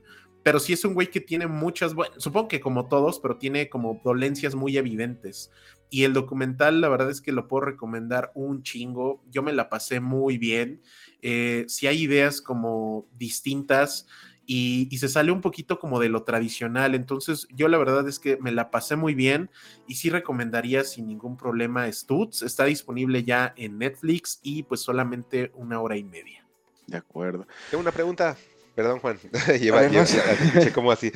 Y así ven carrera, Juan. No, Juan. Invítanos a tu podcast. este, okay. Estás mencionando muchas cosas como personales de, de Jonah Hill mi duda, y bueno, pareciera esto, ¿no? O sea, al menos en tu descripción, Alec, pareciera que es un documental que vamos a poder ver eh, dos puntos de vista, tanto el del terapeuta como el del terapeado. No sé si es la palabra correcta. O, el paciente, supongo. Ah, ok. Está bien chido terapeado. Pero, entonces, este, ¿cómo se llama? Me resulta muy interesante. Yo también soy una persona este, que no ha tomado terapia. Obviamente se nota. Creo que toda la gente nota que de los tres, creo que el único que ha ido es Juan. Y se nota, ¿no? Entonces, este, me, me, llama mucho la atención que abarque este tipo de situaciones. Fíjate que, que, que, yo considero que esta época que vivimos, esta situación de la terapia lo veo muy normalizado y está bien. Sí siento que como que la gente ya se da cuenta de que necesitan ser escuchados y necesitas sí. eh, platicar algo con personas. O sea, en una época en la que curiosamente se critica esta generación como que la que está pegada al teléfono es la, la generación que la que veo que se considera más reflexiva a consideración sí. de otras. Entonces eso se me hace muy curioso. Eh, eh, y, y, siento a veces esto de que es atacada de manera injusta porque realmente no estás analizando lo que está sucediendo, ¿no? Pero bueno, esa es otra cosa, a lo mejor me estoy ampliando el, el, el, la visión uh -huh. de mi punto, ¿no? Pero lo que veo interesante en esta serie, en, esta, en este documental o en esta película documental que nos trae Alec de Netflix, eh, es algo que creo que es muy válido que se esté tocando y que aparte lo esté haciendo una persona tan mediática como Jonah Hill, porque Jonah Hill uh -huh. no nada más es un director, no nada más es un actor, es una persona muy vocal en redes sociales y es una persona, creo yo, muy respetada sí. de, de, de, del gremio, ¿no? Entonces, me hace, me hace muy válida esta película. Este, a él yo sí lo tengo a considerar, a, a, comparación de Jennifer Lawrence, a él lo tengo en muy buena alta, esta, inclusive estima. ¿En alta estima? Sí, uh -huh. por las cosas que ha hecho. O sea, se me hace una persona muy profesional. Estas situaciones, como dice Alec, de que de repente bajó de peso considerablemente, no me extrañaría que fue por una situación de, de presión social, a, sí. a, que fuera una situación sí. de búsqueda de saludable, ¿no? Entonces, eh, me llama mucho la atención, la verdad. Desconocía totalmente de qué era el contenido y le soy sincero aquí en, mi, en, el micrófono a toda la gente que nos escucha. Cuando nos pasaron los temas fue así de, órale, este, ¿y eso es qué, no? Pero ahora que nos comenta Alec de qué trata y todo, la verdad creo que sí es. Y yo me atrevería a decir que es un must el, el ver esto de Stutz. La verdad sí le voy a echar un ojo. Me, me llamó muchísimo la atención, ¿saben? Ok. Sí, eh, de, de, hecho, gracias por el Santana Podcast. no es cierto.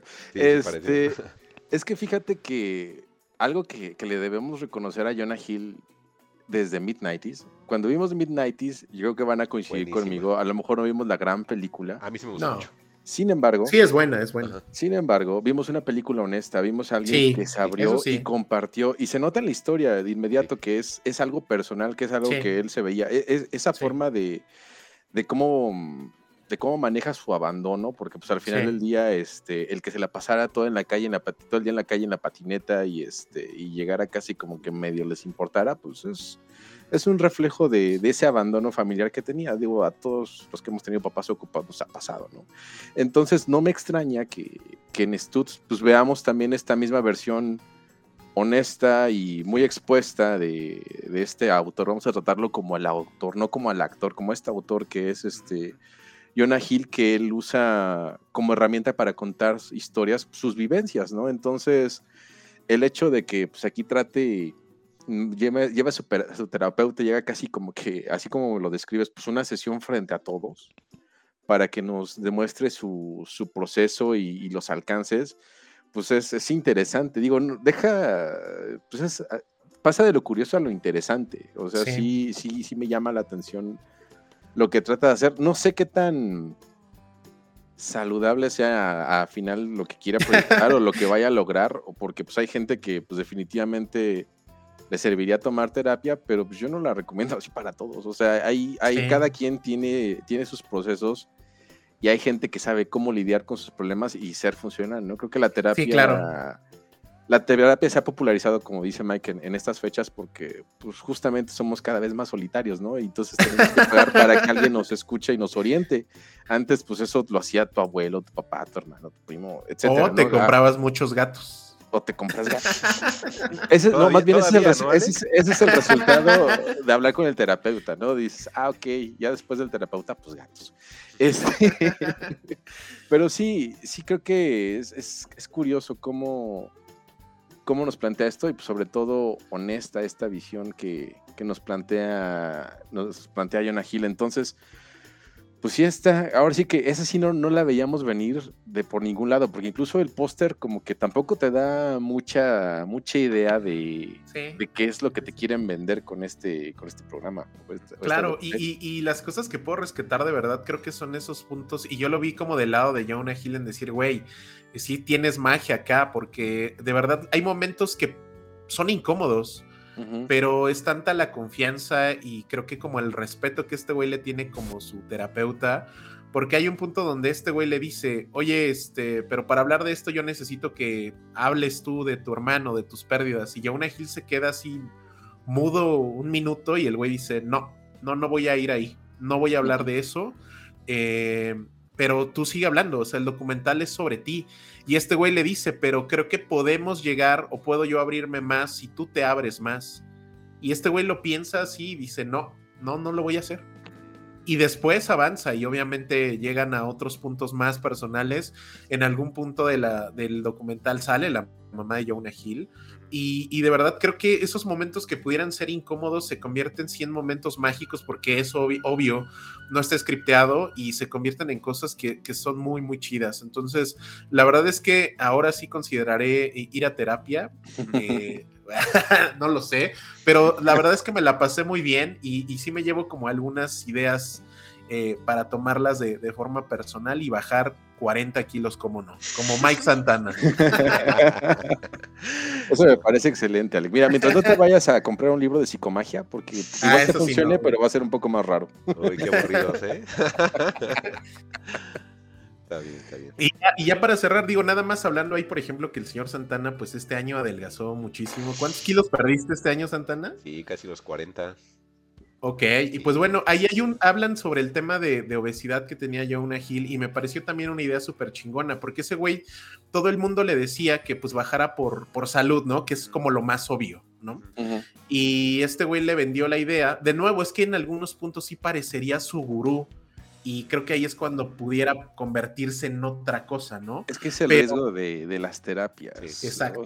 O sea, eso puede pasar, Juan, tú que ya sí, sí traes esa experiencia. Sí, o sea, la, la terapia es, es como te, ¿cómo te diré? Um, es como dejarte pasar a mi casa, pero uh -huh. no te voy a enseñar todos mis cuartos. O sea, te okay. puedo recibir en la sala y te puedo platicar. Si quieres usar el baño, adelante, ¿no? Pero ya que me digas, oye, me voy a dormir en tu cama, no.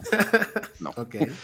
hay siempre, en la terapia siempre hay como un cierto límite que, que, el terapeuta como que en relación a lo que tú le das, pues va a trabajar y te va a decir qué puedes hacer o te aconseja, ¿no? Incluso tú puedes reflexionar sobre lo mismo que te está aconsejando decir, ¿sabes qué? Pues a lo mejor tú eres charlatán, ¿no? No, ajá, ajá. no, me, no me sirves, o sea, no, tampoco la terapia es magia, ¿no? Te va a cuidar todos los, todos los males. A mí como que más bien me funcionó para poder reflexionar y a partir de esa reflexión tomar decisiones. Pero pues también la gente, yo siento o lo veo en, en, redes, a lo mejor estoy equivocado, que como que creen que la terapia es alguien que te va a decir qué hacer con tu vida y, y pues no, o sea, el que tiene que decir qué hacer con tu vida eres tú. Ok, y pues, o sea, de esa idea, nada más retomar que Stutz le vendió a Jonah Hill la idea de mantenerse saludable y bajar de peso por salud mental. Uh -huh. Y lo único que quería de verdad y, que, y quiere Jonah Hill, y es obvio, es tener salud mental. Y entonces este güey dice, ok, si me veo mejor, me siento mejor y tengo una tranquilidad mental mejor. Y entonces este güey bajó de peso pensando no en cómo se iba a ver, sino en cómo se iba a sentir. Y no físicamente, sino mentalmente. Y eso se me hizo bien interesante. Entonces, véanlo, sí, sí, sí, sí, se los recomiendo. Creo que tiene puntos bien interesantes y de verdad la idea de venderles algo de dos señores platicando hora y media pareciera que no puede ser o potente o interesante y creo que es las dos cosas y funciona bastante. Ok. Ok. Anotadísimo. Sí. Listo. Ah, bueno, pues. Ay, tengo un tema bien raro. Me acaba de suceder un Amsterdam parte 2. Ah, cuando traje Amsterdam eh, a Fugitivos, una serie eh, mexicana que pues ya en ninguna parte se puede encontrar. Era una serie pues mexicana, estaba interesante y pues ya no hay que hablar más de ella porque pues a HBO se le ocurrió bajarla, ¿no? Entonces no la pudimos ya volver a ver y ya la gente que la llegue a recomendar pues tampoco nunca la puede encontrar en ninguna parte. Y acaba de pasar otro Amsterdam Sasso, ahora con Paramount Plus. Paramount, que siempre he dicho que es una plataforma con un contenido muy bajo, este, nada más la uso actualmente pues para que podamos ver la Liga Premier y eso creo que he visto tres partidos de lo que lleva la, la temporada. Juan es el que más la usa, por ahí la, la- la compartimos. Este, y recientemente vi este, algunas películas que tenía por ahí retrasadas. Está por ahí este, Willy's Wonderland que se las traje. Veo que ya subieron Looking Glass igual de, de Nicolas Cage, por si le quieren echar ojito. Este, Hay cosas buenas como Yellow Jacket. Hay cosas horribles como Creepshow. Hay cosas más horribles como el contenido de MTV. Estoy tratando de investigar por qué diablos ¿Por qué la la bajaron? bajaron, siendo que estamos. Bueno, pero ¿qué fue lo que Mundial. bajaron de Apple, de Paramount Plus, Mike? Pues un documental también. Yo quería verme cinema trayendo documentales y que se llama México Campeón del Mundo. Este, se me hizo muy atrayente el título. La portada del título vienen varios jugadores que conocía de niño, eh, que, que, que no, que, que desconozco actualmente, como las figuras eh, contemporáneas, que no estoy en nada de acuerdo con esa selección.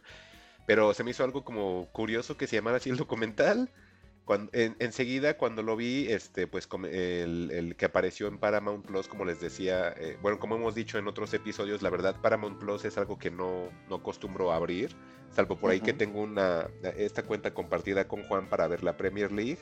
He visto como dos partidos de Premier League únicamente, pero pues ahí está Willy's Wonderland. Acaban de subir más contenido de Nicolas Cage. Este, hay Beavis and Butthead, que pues está bien mediano. Pausaron la temporada de, de- de South Park. Entonces ya está así de, ¿y ahora qué veo, no? Entonces, hoy día está un documental, perdón, está una serie, una bioserie de Miguel Bosé en Paramount. A mí Miguel Bosé me gusta mucho, bastante creo. Eh, por ahí subieron varios conciertos on blog. Está el de Nirvana, está el de Pearl Jam. Como que los limpiaron un poquito, se ven bien. Y el de Miguel Bosé está en 4K, se ve bien bonito. La música, el- audio, mejor dicho, está genial. Pero bueno, eh, les decía, tienen por ahí la serie de Miguel Bosé. Está saliendo cada jueves un capítulo nuevo y creo que es mi único motivo por el cual veía Paramount Plus. Y cuando veía Paramount, pues siempre me ponían esta, esta Pregunta, imagen. Santana, perdón. ¿Sí, sí estás viendo la serie de Miguel Bosé? Sí, sí. ¿Por qué? Sí, porque me gusta un buen. ¿En serio? Sí, y, y, sabes, este, ahí te van datos perturbadores, Ale. A ver, a ver. Este, Miguel Bosé, haz de cuenta que es como el David Bowie de España. Ajá. Este, él siempre ha buscado como ese tipo de, de- de proyección eh, artística y que sea reconocido. Siempre él ha tenido como ese inconveniente. Él siento que es como de esas estrellas latinoamericanas que cargan una cruz del querer ser reconocidos en el mundo. Porque creo que ellos como artistas se sienten opacados mucho por los artistas de habla inglesa. Entonces, casi siempre son sus referentes y casi ¿Cómo siempre crees? quieren como estar arriba de sí. Lo noto mucho Pero si él es bien grande. Ajá, exactamente. Es que ese es el problema, Juan, que luego ellos no se dan cuenta de que ya son así. Y quieren ser Sí. más y más y más. Y muchas veces durante la serie siempre dice, es que yo quisiera eh, que mi vestuario fuera como el de David Bowie. Es que mira Elton John, la introducción que tiene con su piano. O sea, cosas así, ¿no? Y por ejemplo, de datos perturbadores que le puedo dar a Alec, algunas portadas de para que veas como que esa como acercamiento que él quería, ¿no? O mejor dicho, como esa proyección que él quería. Algunas de las, de las portadas de, de Miguel Bosé eran diseñadas por Andy Warhol, ¿sabes? Ok. De, de hecho, él sí. tiene una relación con Dalí, o me estoy imaginando cosas. Sí, porque eh, Dalí este, tenía como que ahí em, como conveniencia como con su papá. ¿no? Ajá. Lo que es que su papá era toreo, torero, perdón, Torero, que era ajá. Luis Miguel este, Dominguín, creo que se llamaba el, el- el papá. Miguel Bosé se llama también Luis Miguel. Yo también me llamo así. ¡eh! este, entonces, eh, el papá que era torero era como el famoso de España, ¿no? Entonces, él era muy amigo de Dalí e inclusive Dalí algunos este, trajes de torero se los diseñó, ¿saben? O sea, si hay un buen de datos ahí bien interesantes. Eh, de hecho, en la serie de Miguel Bosé, ya sé que este no es el tema de Miguel Bosé, pero ya como nos bajaron el documental, pues estoy hablando. pues vamos a seguirnos con Bosé la serie. ya como bajaron mi tema, pues tengo que agarrar otro. Entonces, este, pues sí, como que abarcan ese tipo de, de, cosas en su vida. Está padre. Llegan en algunos este, episodios a hablar de cuando llegó a Ciudad de México, este, me gusta que, sí toquen temas inclusive eh, políticos, porque cuando llega a México, curiosamente, se da el franquismo. Entonces es muy curioso que él está aquí en México, está muy divertido y casi casi le dicen, oye, ¿te gusta México? Pues sí, sí me gusta, me gusta mucho Ciudad de México. Ah, pues este, acostúmbrate a vivir aquí un rato porque ¿qué crees que en España acaban de hacer una revuelta, es un golpe de Estado y acaba de tomar el ejército el, el gobierno? Entonces, este Franco, si vas para allá, te va a querer este pues meter enseguida a, un juicio, porque así era de la gente que entraba de extranjero, pues era el juicio. Todas esas situaciones en las cuales en España tienen esa cultura de que todo lo tenían que doblar al castellano, viene del franquismo, porque él quería que todo se hablara en español. Entonces, por eso se quedaron con esa cultura de que serie que llegara o película que llegara, se tenía que hacer el doblaje forzosamente en español.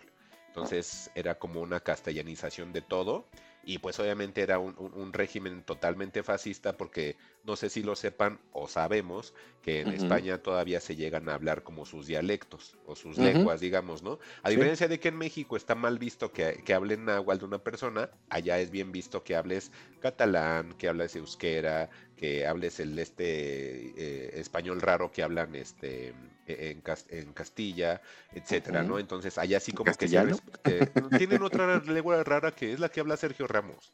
Es que tiene un nombre que sí se deriva de. Ah, pero él es de Sevilla, él es, es Ah, de Sevilla, discúlpame, es andaluz, sí. Es lo que te digo, toda esa mezcolanza que tienen que aquí yo no entiendo por qué no bueno, es que, sí, no, es que más bien, esta es la cosa, España nunca se ha querido ver como España, ¿no? España siempre ha querido ser deep. Eh, ahora sí que cada quien con, cada quien con su gente, los vascos en su país, los catalanes en su país, los reinos, en su país, los galeses en su sí, Los de Galicia en su país, sí, como que, sí quieren estar en su reino y no quieren, no quieren nada que ver. Yo creo que culpa también de Franco, ¿no? De querer unificar, de unificar todo a la fuerza.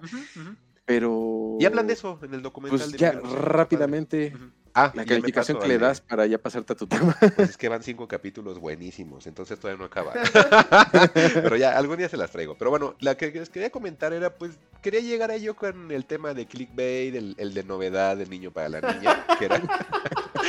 Pero maldito Paramount me lo bajó. Y así se llama México, campeón del mundo. Estoy tratando de buscar si hay alguna forma de poder verlo pirata online. Y como es un contenido mexicano, es bien complicado encontrar contenidos mexicanos piratas, de verdad. Porque nadie se esfuerza por querer subirlo a lo, a lo pirata, ¿no? Oye, ¿y, habrá sido porque tenía pietaje o entrevistas de gente de Televisa? Bastante pietaje. Hay gente de Televisa, hay gente de TV Azteca, hay gente de Fox Sports, hay gente de ESPN, hay jugadores, hay anécdotas de Está bien divertido el documental, son cinco episodios. Si lo vuelve a resubir Paramount, pues más que nada quiero hablarles del documental que la verdad es un acierto. Es muy divertido, es tan divertido el documental que en un día llegué a ver tres episodios seguidos y son episodios de 45 minutos. No me pregunten cómo saqué tiempo para ver tres episodios seguidos en la semana, pero lo logré. Eh, está dirigido y está creado por alguien llamado Fernando Calife, que Fernando Calife no suena de nada, pero Fernando Calife había tenido la experiencia de haber sacado anteriormente tres documentales, este, dos de ellos de fútbol, uno que no lo vi tal cual porque es Monterrey 75 años y jamás lo iba a ver, no porque le tenga aversión a, la región, es algo, sino que no conozco al club. Es como me recomendaron un documental del Club América en Netflix y tampoco lo pienso ver porque pues, no soy aficionado, ¿no? Por ahí sacó un esfuerzo medio fallido llamado Becoming Champions, que hablaba pues de los campeones del mundo, de los del, top este del top 5 del mundo, que también pues ese sí lo vi, pero lo dejé a la mitad, la verdad no me interesó, pero este me, me gustó bastante porque habla de la historia de México en el, en el fútbol y, de, ese, de esa típica este, falta de personalidad y de, de aspiraciones que se tiene como país que creo que ahora ya lo tenemos este, superado. Mucha gente pensará que no, yo digo que sí. El problema ahora con la selección mexicana, al momento de ver este documental, creo que refrendó mi, mi, mi posición de que, ok, ya se, ya se pasó como esa barrera de, de la idiosincrasia, de, de, del pesimismo, de la mediocridad deportiva, ya se pasó. Ya tenemos a, algunos ejemplos de México siendo campeón del mundo en divisiones menores. A lo mejor Sí. el mundial no se ha hecho, pero yo lo entiendo que hoy día el tener, de hecho empieza eh, el documental diciéndote eso, que llevan siete, que ese es el, es del, es el segundo equipo que ha pasado octavos de final en siete ocasiones. Y ya si lo ves de ese lado dices, oye, pues es que entonces no es algo de derrota, o sea, al contrario, nada más estamos con Brasil en ese Sí. récord de que nada más se han pasado siete veces a octavos y somos los únicos países que lo han logrado. De todos los países que han participado y, y de todos me refiero inclusive hasta campeones del mundo como Argentina y como Alemania, que a lo mejor, o como mismo Uruguay, ¿no? Que, que mucha gente dirá, ajá, pero Francia. ellos, ajá, Francia, que mucha gente dirá, oye, pero es que ellos son campeones del mundo. Sí, ok, pero mínimo nosotros tenemos ese logro junto con Brasil, que es el pentacampeón del mundo, este, de tener ese logro, de pasar a octavos. Entonces, algo dentro de toda esa mediocridad se hace bien. Y, sí, hay partidos espectaculares que vemos en ese documental que, que se llegaron a vivir a, través de fase de grupos, que también hay partidos lamentables que se tuvieron, pero creo que es una buena antología este documental. Son únicamente cinco capítulos. Es un recorrido en el cual cada capítulo está eh, demarcado por la etapa que se vivía. Los primeros, el primer capítulo te habla tal cual de la historia de México, inclusive tocan un, to- un poco el tema de la conquista, este, del, del por qué se empezó a, a interesar por el fútbol, las mineras inglesas en Pachuca, cómo es que se funda el deporte en México. O sea, el uno es así un cimiento muy importante y creo que muy interesante de lo que significa el deporte para México y el por qué a México le apasiona tanto el fútbol, ¿no? Que lo vives desde niño, en las escuelas, lo platicas ya de adulto, o sea, es, es algo como que se genera una especie de comunión y te explica que siempre hay gente que defiende la selección y hay siempre gente que ataca a la selección. Se me hizo un tema muy bonito porque te dicen que toda la gente opina de la selección mexicana aunque no le guste el fútbol, porque dicen que es como decir que es tuyo. Algo se logró con la selección mexicana que hizo un equipo de todos, por romántico que se escuche, pero eso hace que, que te quieras meter o atacarlos o a defenderlos, porque lo haces como que lo sientes que es parte de ti y que tienes el derecho a exigirles. O sea, eso dije, oye, sí es cierto. O sea, es como, como cosas que no eliges, pero que las tienes ahí y sí sientes que son tuyas, ¿no?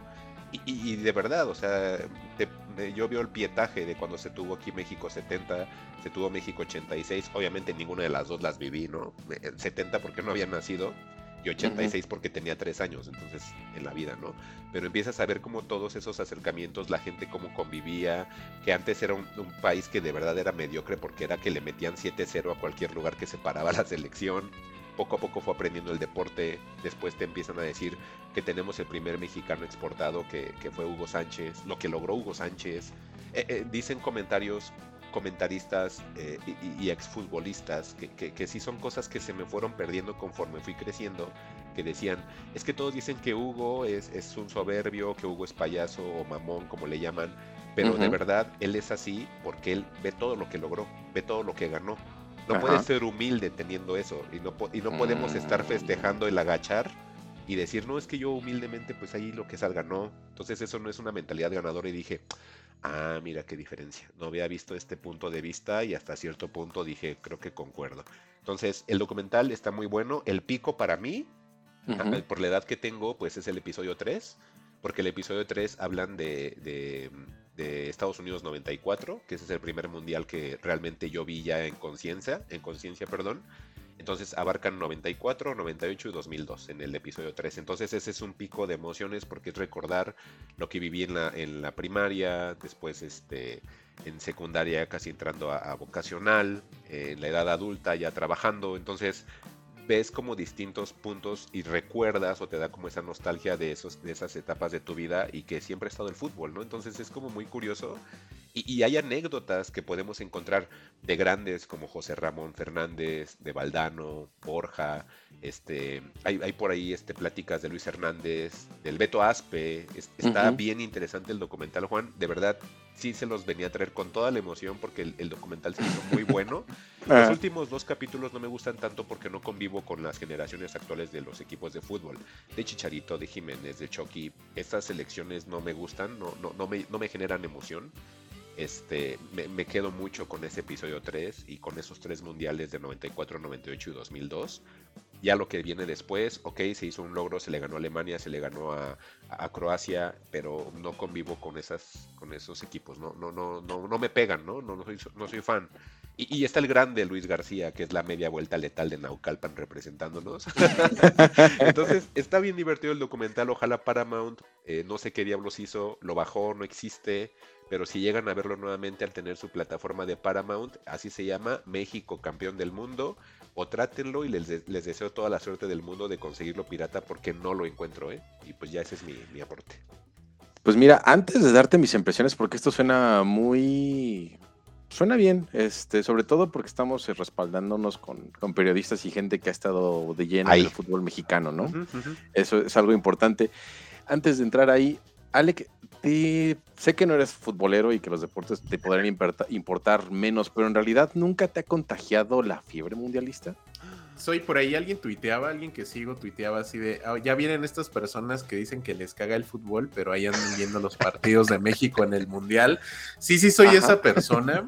Eh, en mi vida como desafortunado Godín me ha tocado eh, que las empresas para las que trabajo ponen los partidos. Qué bonito. Eh, este año no será la excepción, por supuesto. Ah, Entonces, pues ahí, ahí voy a andar, por supuesto, de Villamelón en, en, en los partidos, pero no, o sea, en realidad creo que entiendo la fiesta del mundial, pero creo que este mundial es desafortunado por donde lo vean. Por ahí no sé si vieron, digo, saliéndome tantito del tema, pero re- en relación al mundial también, que se viralizó en Twitter y en TikTok esta entrevista que le estaban haciendo a Maluma, esta horrible persona que hace horrible música. Eh, y el güey, pues creo que hizo como el tema oficial del mundial y se dice que Shakira se negó a ir al mundial, eh, se negó a participar en nada de esto, sobre todo por el tema de violación de derechos humanos que tiene Qatar, ¿no? Eh, y básicamente este güey, como era de esperarse, pues dijo puras estupideces diciendo que él no tenía la obligación de que le importara nada de eso y que él iba por su música y todo el pedo, ¿no? Entonces creo que no es de esconderse que todo el pedo de Qatar es un negocio. eh, todo como se pactó es un negocio bastante sucio, entonces creo que disfrutaré la fiesta del fútbol entendiendo que se trata de un negocio con con casi casi amafiado y que más allá del deporte que es correcto y la fiesta del fútbol, todo lo demás que está y sobre todo el país donde se va a hacer va a estar muy mal. Me preocupan los cientos de mexicanos ahí que se ponen bien pedos y hacen alguna estupidez, entonces seguramente acabarán en la cárcel o algo. Sí, Entonces, con pues, castigos horribles. es eso, muchachos. La fiesta del fútbol la celebraré de manera indirecta y pues sí, sí soy esa persona. Ok, este. Y de plano, emoción, nada, ninguna. Eh, Es que, ¿sabes No, qué? nada. Me acordé que, bueno, cu- ¿cuál fue el Mundial de 2014, el de Brasil? Sí. México-Brasil, Guillermo Ochoa, impresionante. Nadie conocía a Guillermo Ochoa en ese momento, realmente.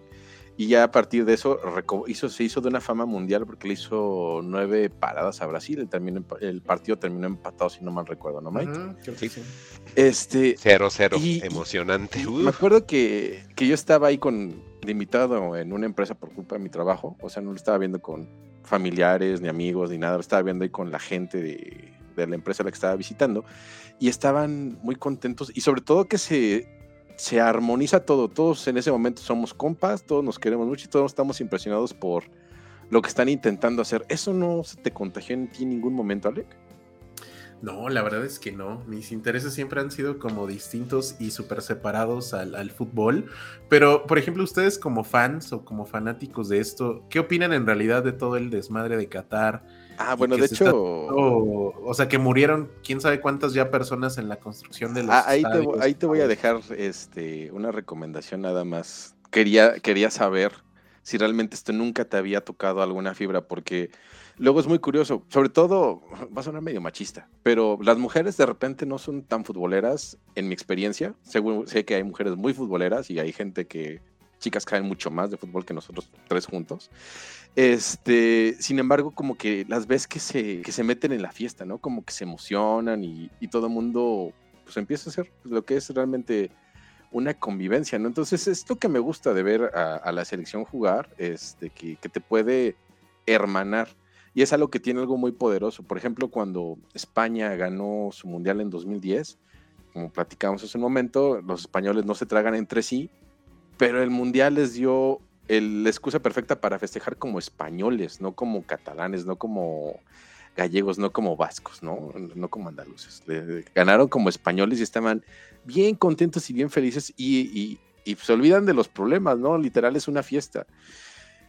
Entonces, pues en México, pues buscamos cualquier excusa para, para estar en fiesta y, y, eso es este, muy evidente cuando pues, o sea, la gente se va a celebrar al ángel que, que se le gana, que se le empata a Italia. Mike seguramente se va a acordar de, de aquel año del 94, que un gran logro de la selección fue empatar con, con Italia, ¿no? O, o en el Mundial Más pasado, yo, el, el, logro no pues, es de fue que ganarle... empatamos con Italia, Juan. Ellos nos empataron.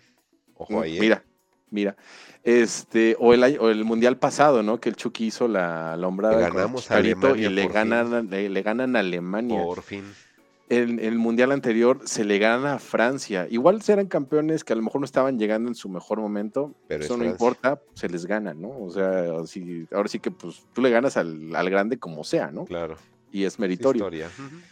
Entonces, eh, pues sí es como muy fácil jugar con los sentimientos de la gente en relación a la selección nacional. Y por lo que estaba viendo en entrevistas que, que, recopilaron del documental que mencionas, creo que estaban intentando tocar este, o poner el dedo en la llaga, ¿no? Que, que finalmente la, la, selección, pues como el negocio que es, de repente, este, creo que puede jugar más con las emociones de la gente y no con con su verdadero alcance, porque pues, la selección ya ganó dos mundiales sub-17, ya fue campeón olímpico. Era como para que en estas fechas este, ya se aspirara algo más que al quinto partido famoso, ¿no? Ya que pues, entráramos a unas semifinales, a unos cuartos de final. Top 8, ¿no? Que exacto, que, que, estuviéramos entre las, entre las ocho mejores selecciones del mundo y no nada más en número, ¿no? Que fuera no, realmente, que realmente fuera comprobado. Y pues creo que por lo que he visto en, en, las preguntas que están contestando en relación a tu documental, es, esos puntos amargos sí los tocan, ¿no? Sí, y, y tío, lo hacen mucho como con ideología, y eso me gustó, porque eh, no nada más invitan comentaristas, exfutbolistas, este, directivos, eh, eh, invitan historiadores, invitan uh -huh. psicólogos, y, o sea, invitan a estudiosos del comportamiento social, de, de, las cosas que se fueron atravesando en el, en el país. Cuando tocan, sí. por ejemplo, eh, la situación de lo de México 70, pues teníamos dos años de, de pasarlo de Tlatelolco, uh -huh. este está el 86 y pues es cuando está lo de la crisis, o sea, sí. y que recientemente tenía lo de un año del terremoto, o sea, e inclusive entrevistan a alguien de los topos, o sea, está tan, no sé, está muy bonito el documental, la verdad. Es una lástima que lo hayan quitado porque sí es algo de ver, Juan. Yo creo que hasta Alex, si lo hubiera visto, aunque no supiera nada de fútbol, uh -huh. le generaría un leve interés por la situación histórica, porque creo, eh, tío, el deporte lo siento como ya es una onda ya más cultural que, que se abrazó de esa manera. Y, y, se me hace muy curioso ese deporte que, que, que, se haya abrazado tanto en México. No sé si es por la facilidad de poder jugarlo sí. o practicarlo, pero no sé por qué está como tan arraigado aquí. De, de sobre hecho, otros. De hecho, sí, de hecho en países pobres como el nuestro, este, porque vamos a hacer la comparación del, del fútbol americano contra el fútbol real, ¿no? En el fútbol americano necesitas un balón, necesitas equipación, necesitas tener un terreno con ciertas este, características para poder jugarlo, ¿no? Uh -huh. Si lo juegas sin protecciones y sin el campo que, de, de, ciertas características, es muy fácil lesionarte. Uh -huh. este, aquí lo único que necesitas es una pelota. Uh -huh. Y ya, y lo puedes jugar este, en donde sea, ¿no? En la tierra, en el pasto, en el lodo. Patear la pelota puede ser a pesar de que es complicado, puede ser muy fácil, ¿no? Te adaptas muy rápido y hermana muy fácilmente.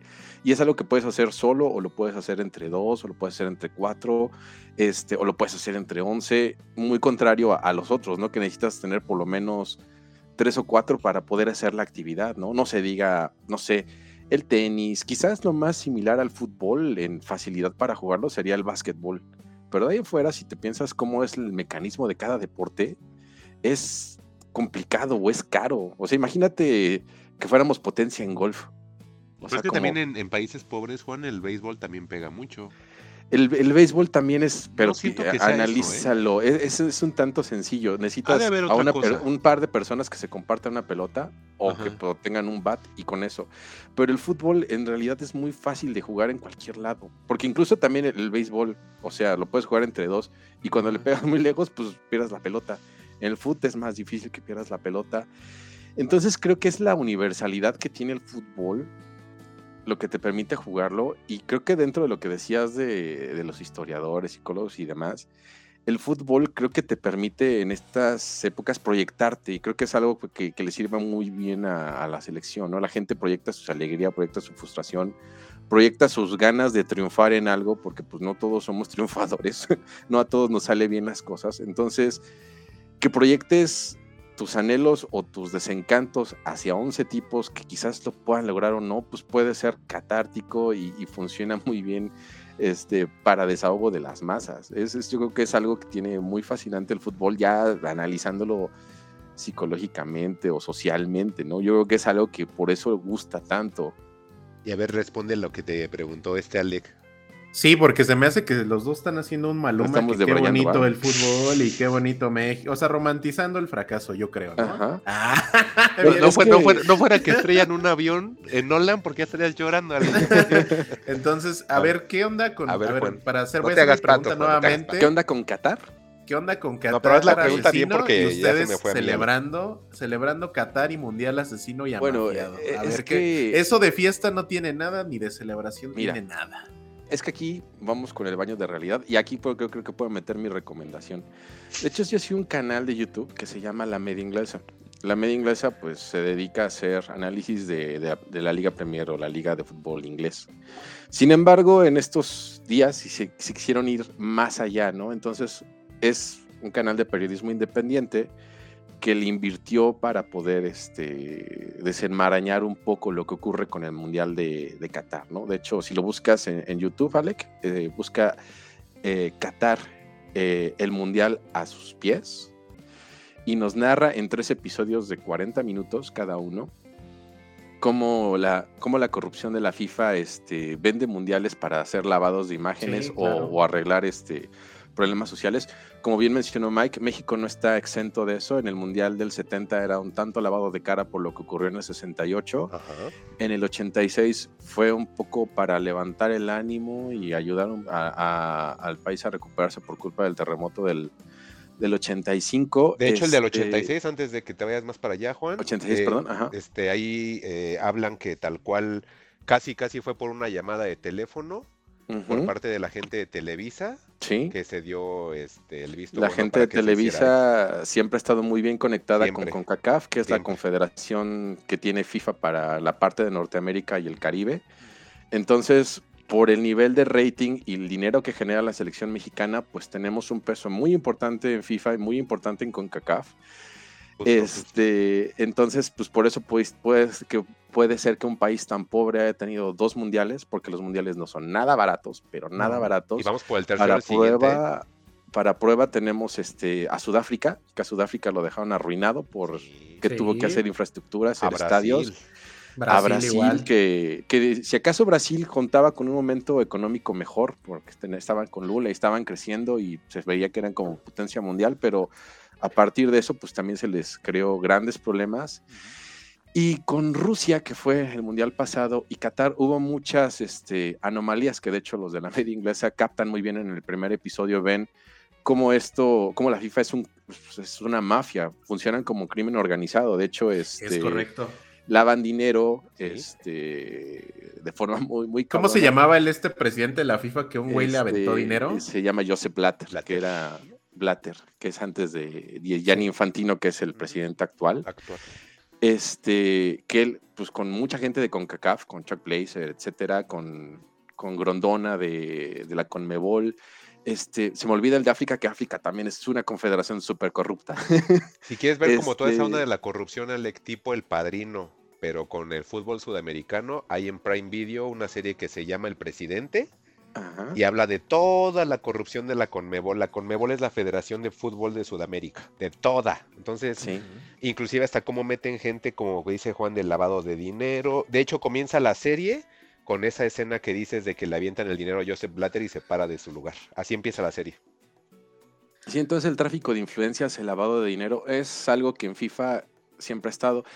Y justamente con la, con la nominación de Qatar, porque se la ganan Estados Unidos, y, los ves que están ahí Obama y Bill Clinton viéndose a los ojos de cómo es que les habían ganado la, la nominación, fue que se empieza a hacer una investigación y el FBI se, se- se vio involucrado y descubren que toda esa tranza, ese lavado de dinero, estaba ocurriendo a través de bancos de Miami y Nueva York y por eso es que actúan y este y los cachan.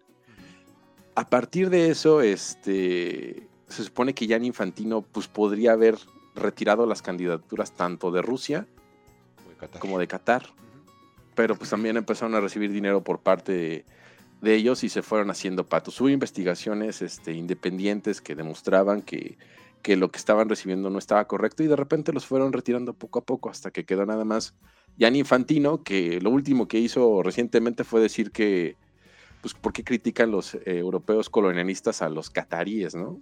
Este, que, han, esclavizado y demás, y haciendo este, de este mundial muy, muy extraño.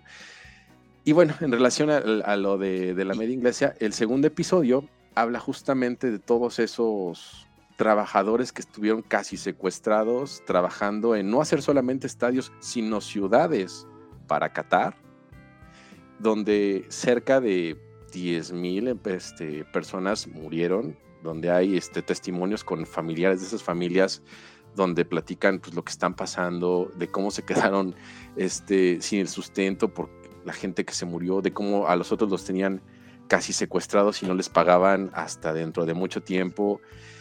Este, está, está muy, bruto, muy brutal eso, porque es a partir de puro testimonio. Y en el tercer episodio, pues habla justamente de, de Gianni Infantino, que prometía que iba a hacer cambios y iba a hacer todo diferente, pero pues en realidad es Sepp Blatter 2.0, ¿no? Entonces, ahí te recomiendo ver eso para ampliarte mi opinión sobre, sobre lo que está pasando en Qatar, que creo que es un mundial que, que pues tristemente, lejos de ser la fiesta del fútbol a, que a la que estamos acostumbrados, pues nos va a abrir los ojos a, cómo la geopolítica de, Qatar este, y el poder suave que está ejerciendo a través del mundo y este whitewashing o sport washing usando a deportistas para lavar su imagen y seguir lavando dinero y ocupar este y hacerse de pues de, de un nombre a partir de, de, eso pues este está causando estragos y de cómo pues, realmente quizás sea una postura un tanto hipócrita juzgarlos o tal vez no porque pues aquí han, han ocurrido pues violaciones de derechos humanos bastante graves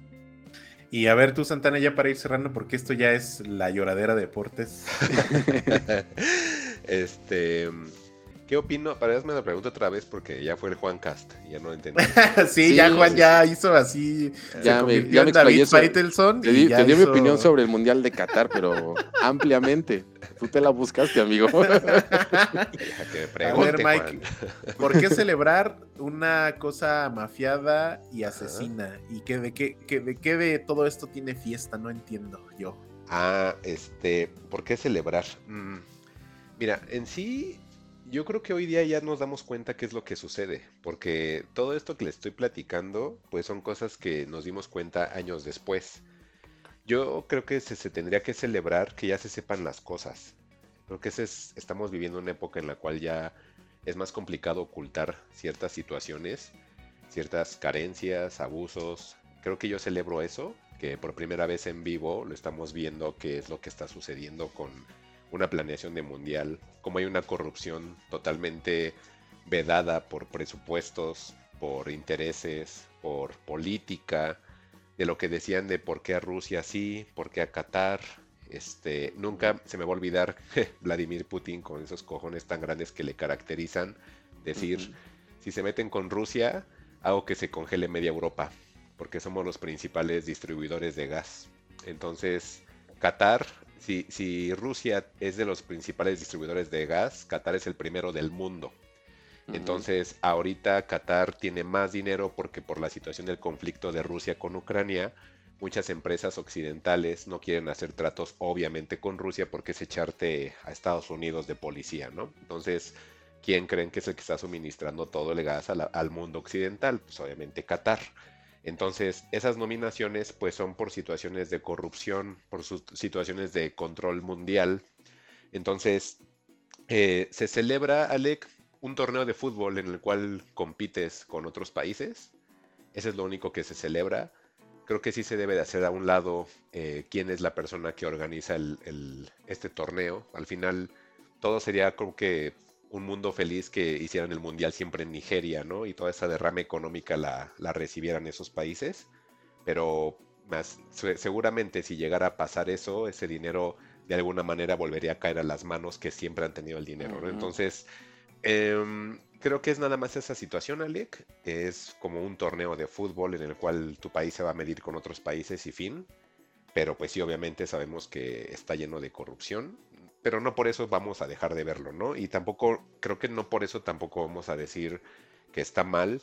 Lo de, lo de Maluma es un poquito fuera de contexto, ¿sabes? Porque eh, vi la entrevista Em, le preguntan a él que por qué él no se bajó del barco como Shakira y otros artistas que obviamente lo hicieron en protesta y él dijo, pues es que yo nada más vine eh, a disfrutar del fútbol y de que la gente disfrute mi música. Y dice, no me quisiera meter en temas políticos. Y le vuelve a preguntar el entrevistador, sí, pero este, ¿cómo vas a disfrutar con todos los abusos y las muertes que han habido? Y le dice Maluma, oye, este, ya te había respondido. y se escucha de afuera, me imagino que es su representante que le dijo, oye, ya te, había, ya te había respondido.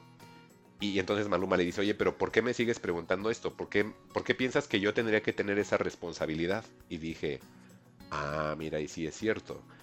Y, yo creo que si quisieras también hacer, extrapolar esa pregunta a los jugadores, o sea, hacérselo a Messi, hacérselo a Cristiano, yo creo que son las personas menos indicadas como para responder el por qué no dejas de participar, el por qué no vas. Al final es una justa y hay una situación de, de profesionalismo, Alec. Yo no me imagino que, que, en Cannes todo sea vida y felicidad. Y en los Oscar también. En ciertas entregas, en ciertos festivales de, cine, yo también no creo que todo sea paz, felicidad, no creo que sea una utopía. Deben de haber muchísimos atropellos detrás de tanto de organización como de certamen, premios, este, la entrega, ganadores, hay muchas cosas que son políticas, Alec, no necesariamente eh, el, fútbol es el único. Todos, yo creo que no hay, no hay una situación que tenga que ver con presupuesto y con intereses que esté exento, ¿eh? O sea, también yo creo que hasta los mismos, estas cosas de premios, de cine, festivales, también tienen ahí su colita que les pisen. Desafortunadamente es así como funciona el mundo, Alec. Entonces, pues se, festeja esto, que es un torneo de fútbol, pero realmente sí sabemos todos, o ya me da gusto que la mayoría sabe qué es lo que se lleva a cabo para construir un torneo de esta magnitud, ¿no? es, un poco como la, la, eterna pregunta de separar al artista de la persona, ¿no? Algo así. Y ya. Ok. Pero tú velo, pues Alec, tú velo y toma. bienvenido, bienvenido a los a la mesa de los protagonistas. Este... Eh, es que sí se puede extrapolar bien fácilmente. Sí. Eh, este, y ya no es eh, para hacer de mi parte, Juan, para que también Juan haga su segundo podcast. No, Este, ya, por favor. Otra- otra hora más. ¿Sabes? Yo, yo sí confío en todos esos mexicanos que están con las ganas de ser, no nada más este encarcelados, sino que hicimos Mm. una especie como de quiniela en mi trabajo de ver cuánta gente decapitan, porque Puede ser, puede empezamos a ver así fotos de güeyes que llegaban al aeropuerto y decían, este, miren cómo la gente en el aeropuerto se nos queda viendo mal porque traemos una bocinota. Y ya traen una bocinota ahí con cielito lindo, pero en el aeropuerto, Alec, y con una matracota ahí. Entonces yo dije, yo confío en ustedes, muchachos. Háganos sentir orgullosos. Háganlo, háganlo, por favor. Entonces, pues bueno, Ya. eh, eh, Juan, no sé si quieras cerrar algo, ya me da miedo preguntarte. No, este, pues mucha suerte a México. Nosotros en México no confiamos en la selección, pero fíjate que estaba escuchando a, a Mr. Chip y a, y a Maldini. Seguramente tú sí los ubicas, Mike, Ujú, estos periodistas españoles. Sí, a los dos. Este, y pues pronostican que sí, México sí pasa, que sí, Sí. este, que sí le gana Otra Polonia, octavos, que, sí. le, que le va a hacer un buen ejercicio, un buen este partido a, No, Argentina no. a Argentina, No. que le va a hacer un buen partido, quién sabe cuál sea el resultado. No. Este, pero pues a ver, ¿no? Este, Octavos y ya a la casa, como siempre. Así. Y Es- pues es ojalá que gane Argentina. Este, estamos con Darío. Bueno, yo estoy con Darío. Ojalá que, que ahora sí es, es eso. curioso cómo los extranjeros tienen, tienen más fe que nosotros, pero pues a ver, yo Sí. la verdad lo veo como, lo veo muy reñido esta Eh, octavos, octavos sí llegan. Pero campeón del mundo Argentina. Campeón del mundo, ¿quién es este Juan? Ya para cerrar. Ay, bueno. Es que sí puede ser Argentina o Francia, Ay. pero es que no me acuerdo cómo están las llaves. Ah, Este, campeón del creo, que, mundo, creo, que, creo que los fiferos. Deténganse, por favor. lo- Alec va a decir que quiere la final Alec, ¿quién? Argentina-Portugal porque quiere que se enfrente Messi y Cristiano Ronaldo para que el mundo. Ándale, justo eso yo, estaba- yo iba a decir eso. ¿Quién es el campeón del mundo, Alec? Rápido. Antes de irnos ya. Este. Qatar. No, no, pues no, bien. Este, Eso ve a sería ver como el, otra el película caso de más Nolan, extremo de corre. corrupción. de Mira. Alec, allá, al- este Nolan está detonando otro avión, corre. pues yo creo que entonces hemos llegado al final de este episodio Al de final, por ya, favor, fin, ¿eh? muchachos. Y pues lo esperamos de nueva cuenta en el Fugitivos Fútbol Cast. Oye, oye, Santana, ya para ir cerrando y, y- y decirle a nuestros escuchas, ¿cuántos episodios nos quedan para cerrar el año? Mm, Pues ¿Como dos o tres? Yo creo que como dos, porque ya estamos a 19, la siguiente es 26. Como tres, yo creo. Como Yo tres, creo que ¿no? como tres. ¿Va, va a haber este especial de fin de año? Sí, espero que sí. Entonces ahí es el spoiler. Vamos a tratar de reunir a, a los mismos equipos de la vez pasada, a ver si podemos sumar más. Este. Si el tiempo nos lo da, lo hacemos. Pero por ahí un topcito de fin de año, ¿no? Sí, el, Va, el de nosotros por lo menos está asegurado, ¿no? Lo mejor y lo peor del Sí, 2020-2022. Sí, pero pues, a ver si, si hay invitados. Y pues gracias a todos por escucharnos. Recuerden que pueden encontrar este y otro episodio y los demás episodios en Spotify, en Apple Podcast, en Google Podcast, en Evox, en Amazon Music. Y pues ahí sí pueden dejarnos estrellas, estaría genial. Yo soy Mike Santana. Este episodio larguísimo que pensamos que iba a ser corto. Larguísimo, ¿eh? O- no, Y pues, no nos hagan hablar de fútbol. a Alec, que está contentísimo con este episodio. A ver, Sí, Alec. uy, no saben, no saben. Este, nada, pues nos estamos escuchando, ya nos quedan poquitos episodios, se nos viene igual reseña de Bardo ahora ya que está disponible en plataformas. Y pues nada, eh, cuídense y nos escuchamos la siguiente semana. Y Juan. Y pues yo les recomiendo escuchar, ver la media inglesa. No se van a, no se la van a pasar nada mal. Es periodismo independiente, muy atinado y con una pizca de humor bastante acertada. Está bien, piense. Adiós. Bye. ¿Cómo ha dicho usted que se llamaba? No lo he dicho. Encuéntranos en Twitter como arroba fugitivosmx o si prefieres arroba juan-xhu, arroba Alec Palma y arroba Mike-santana. Fugitivos. Historias para el camino.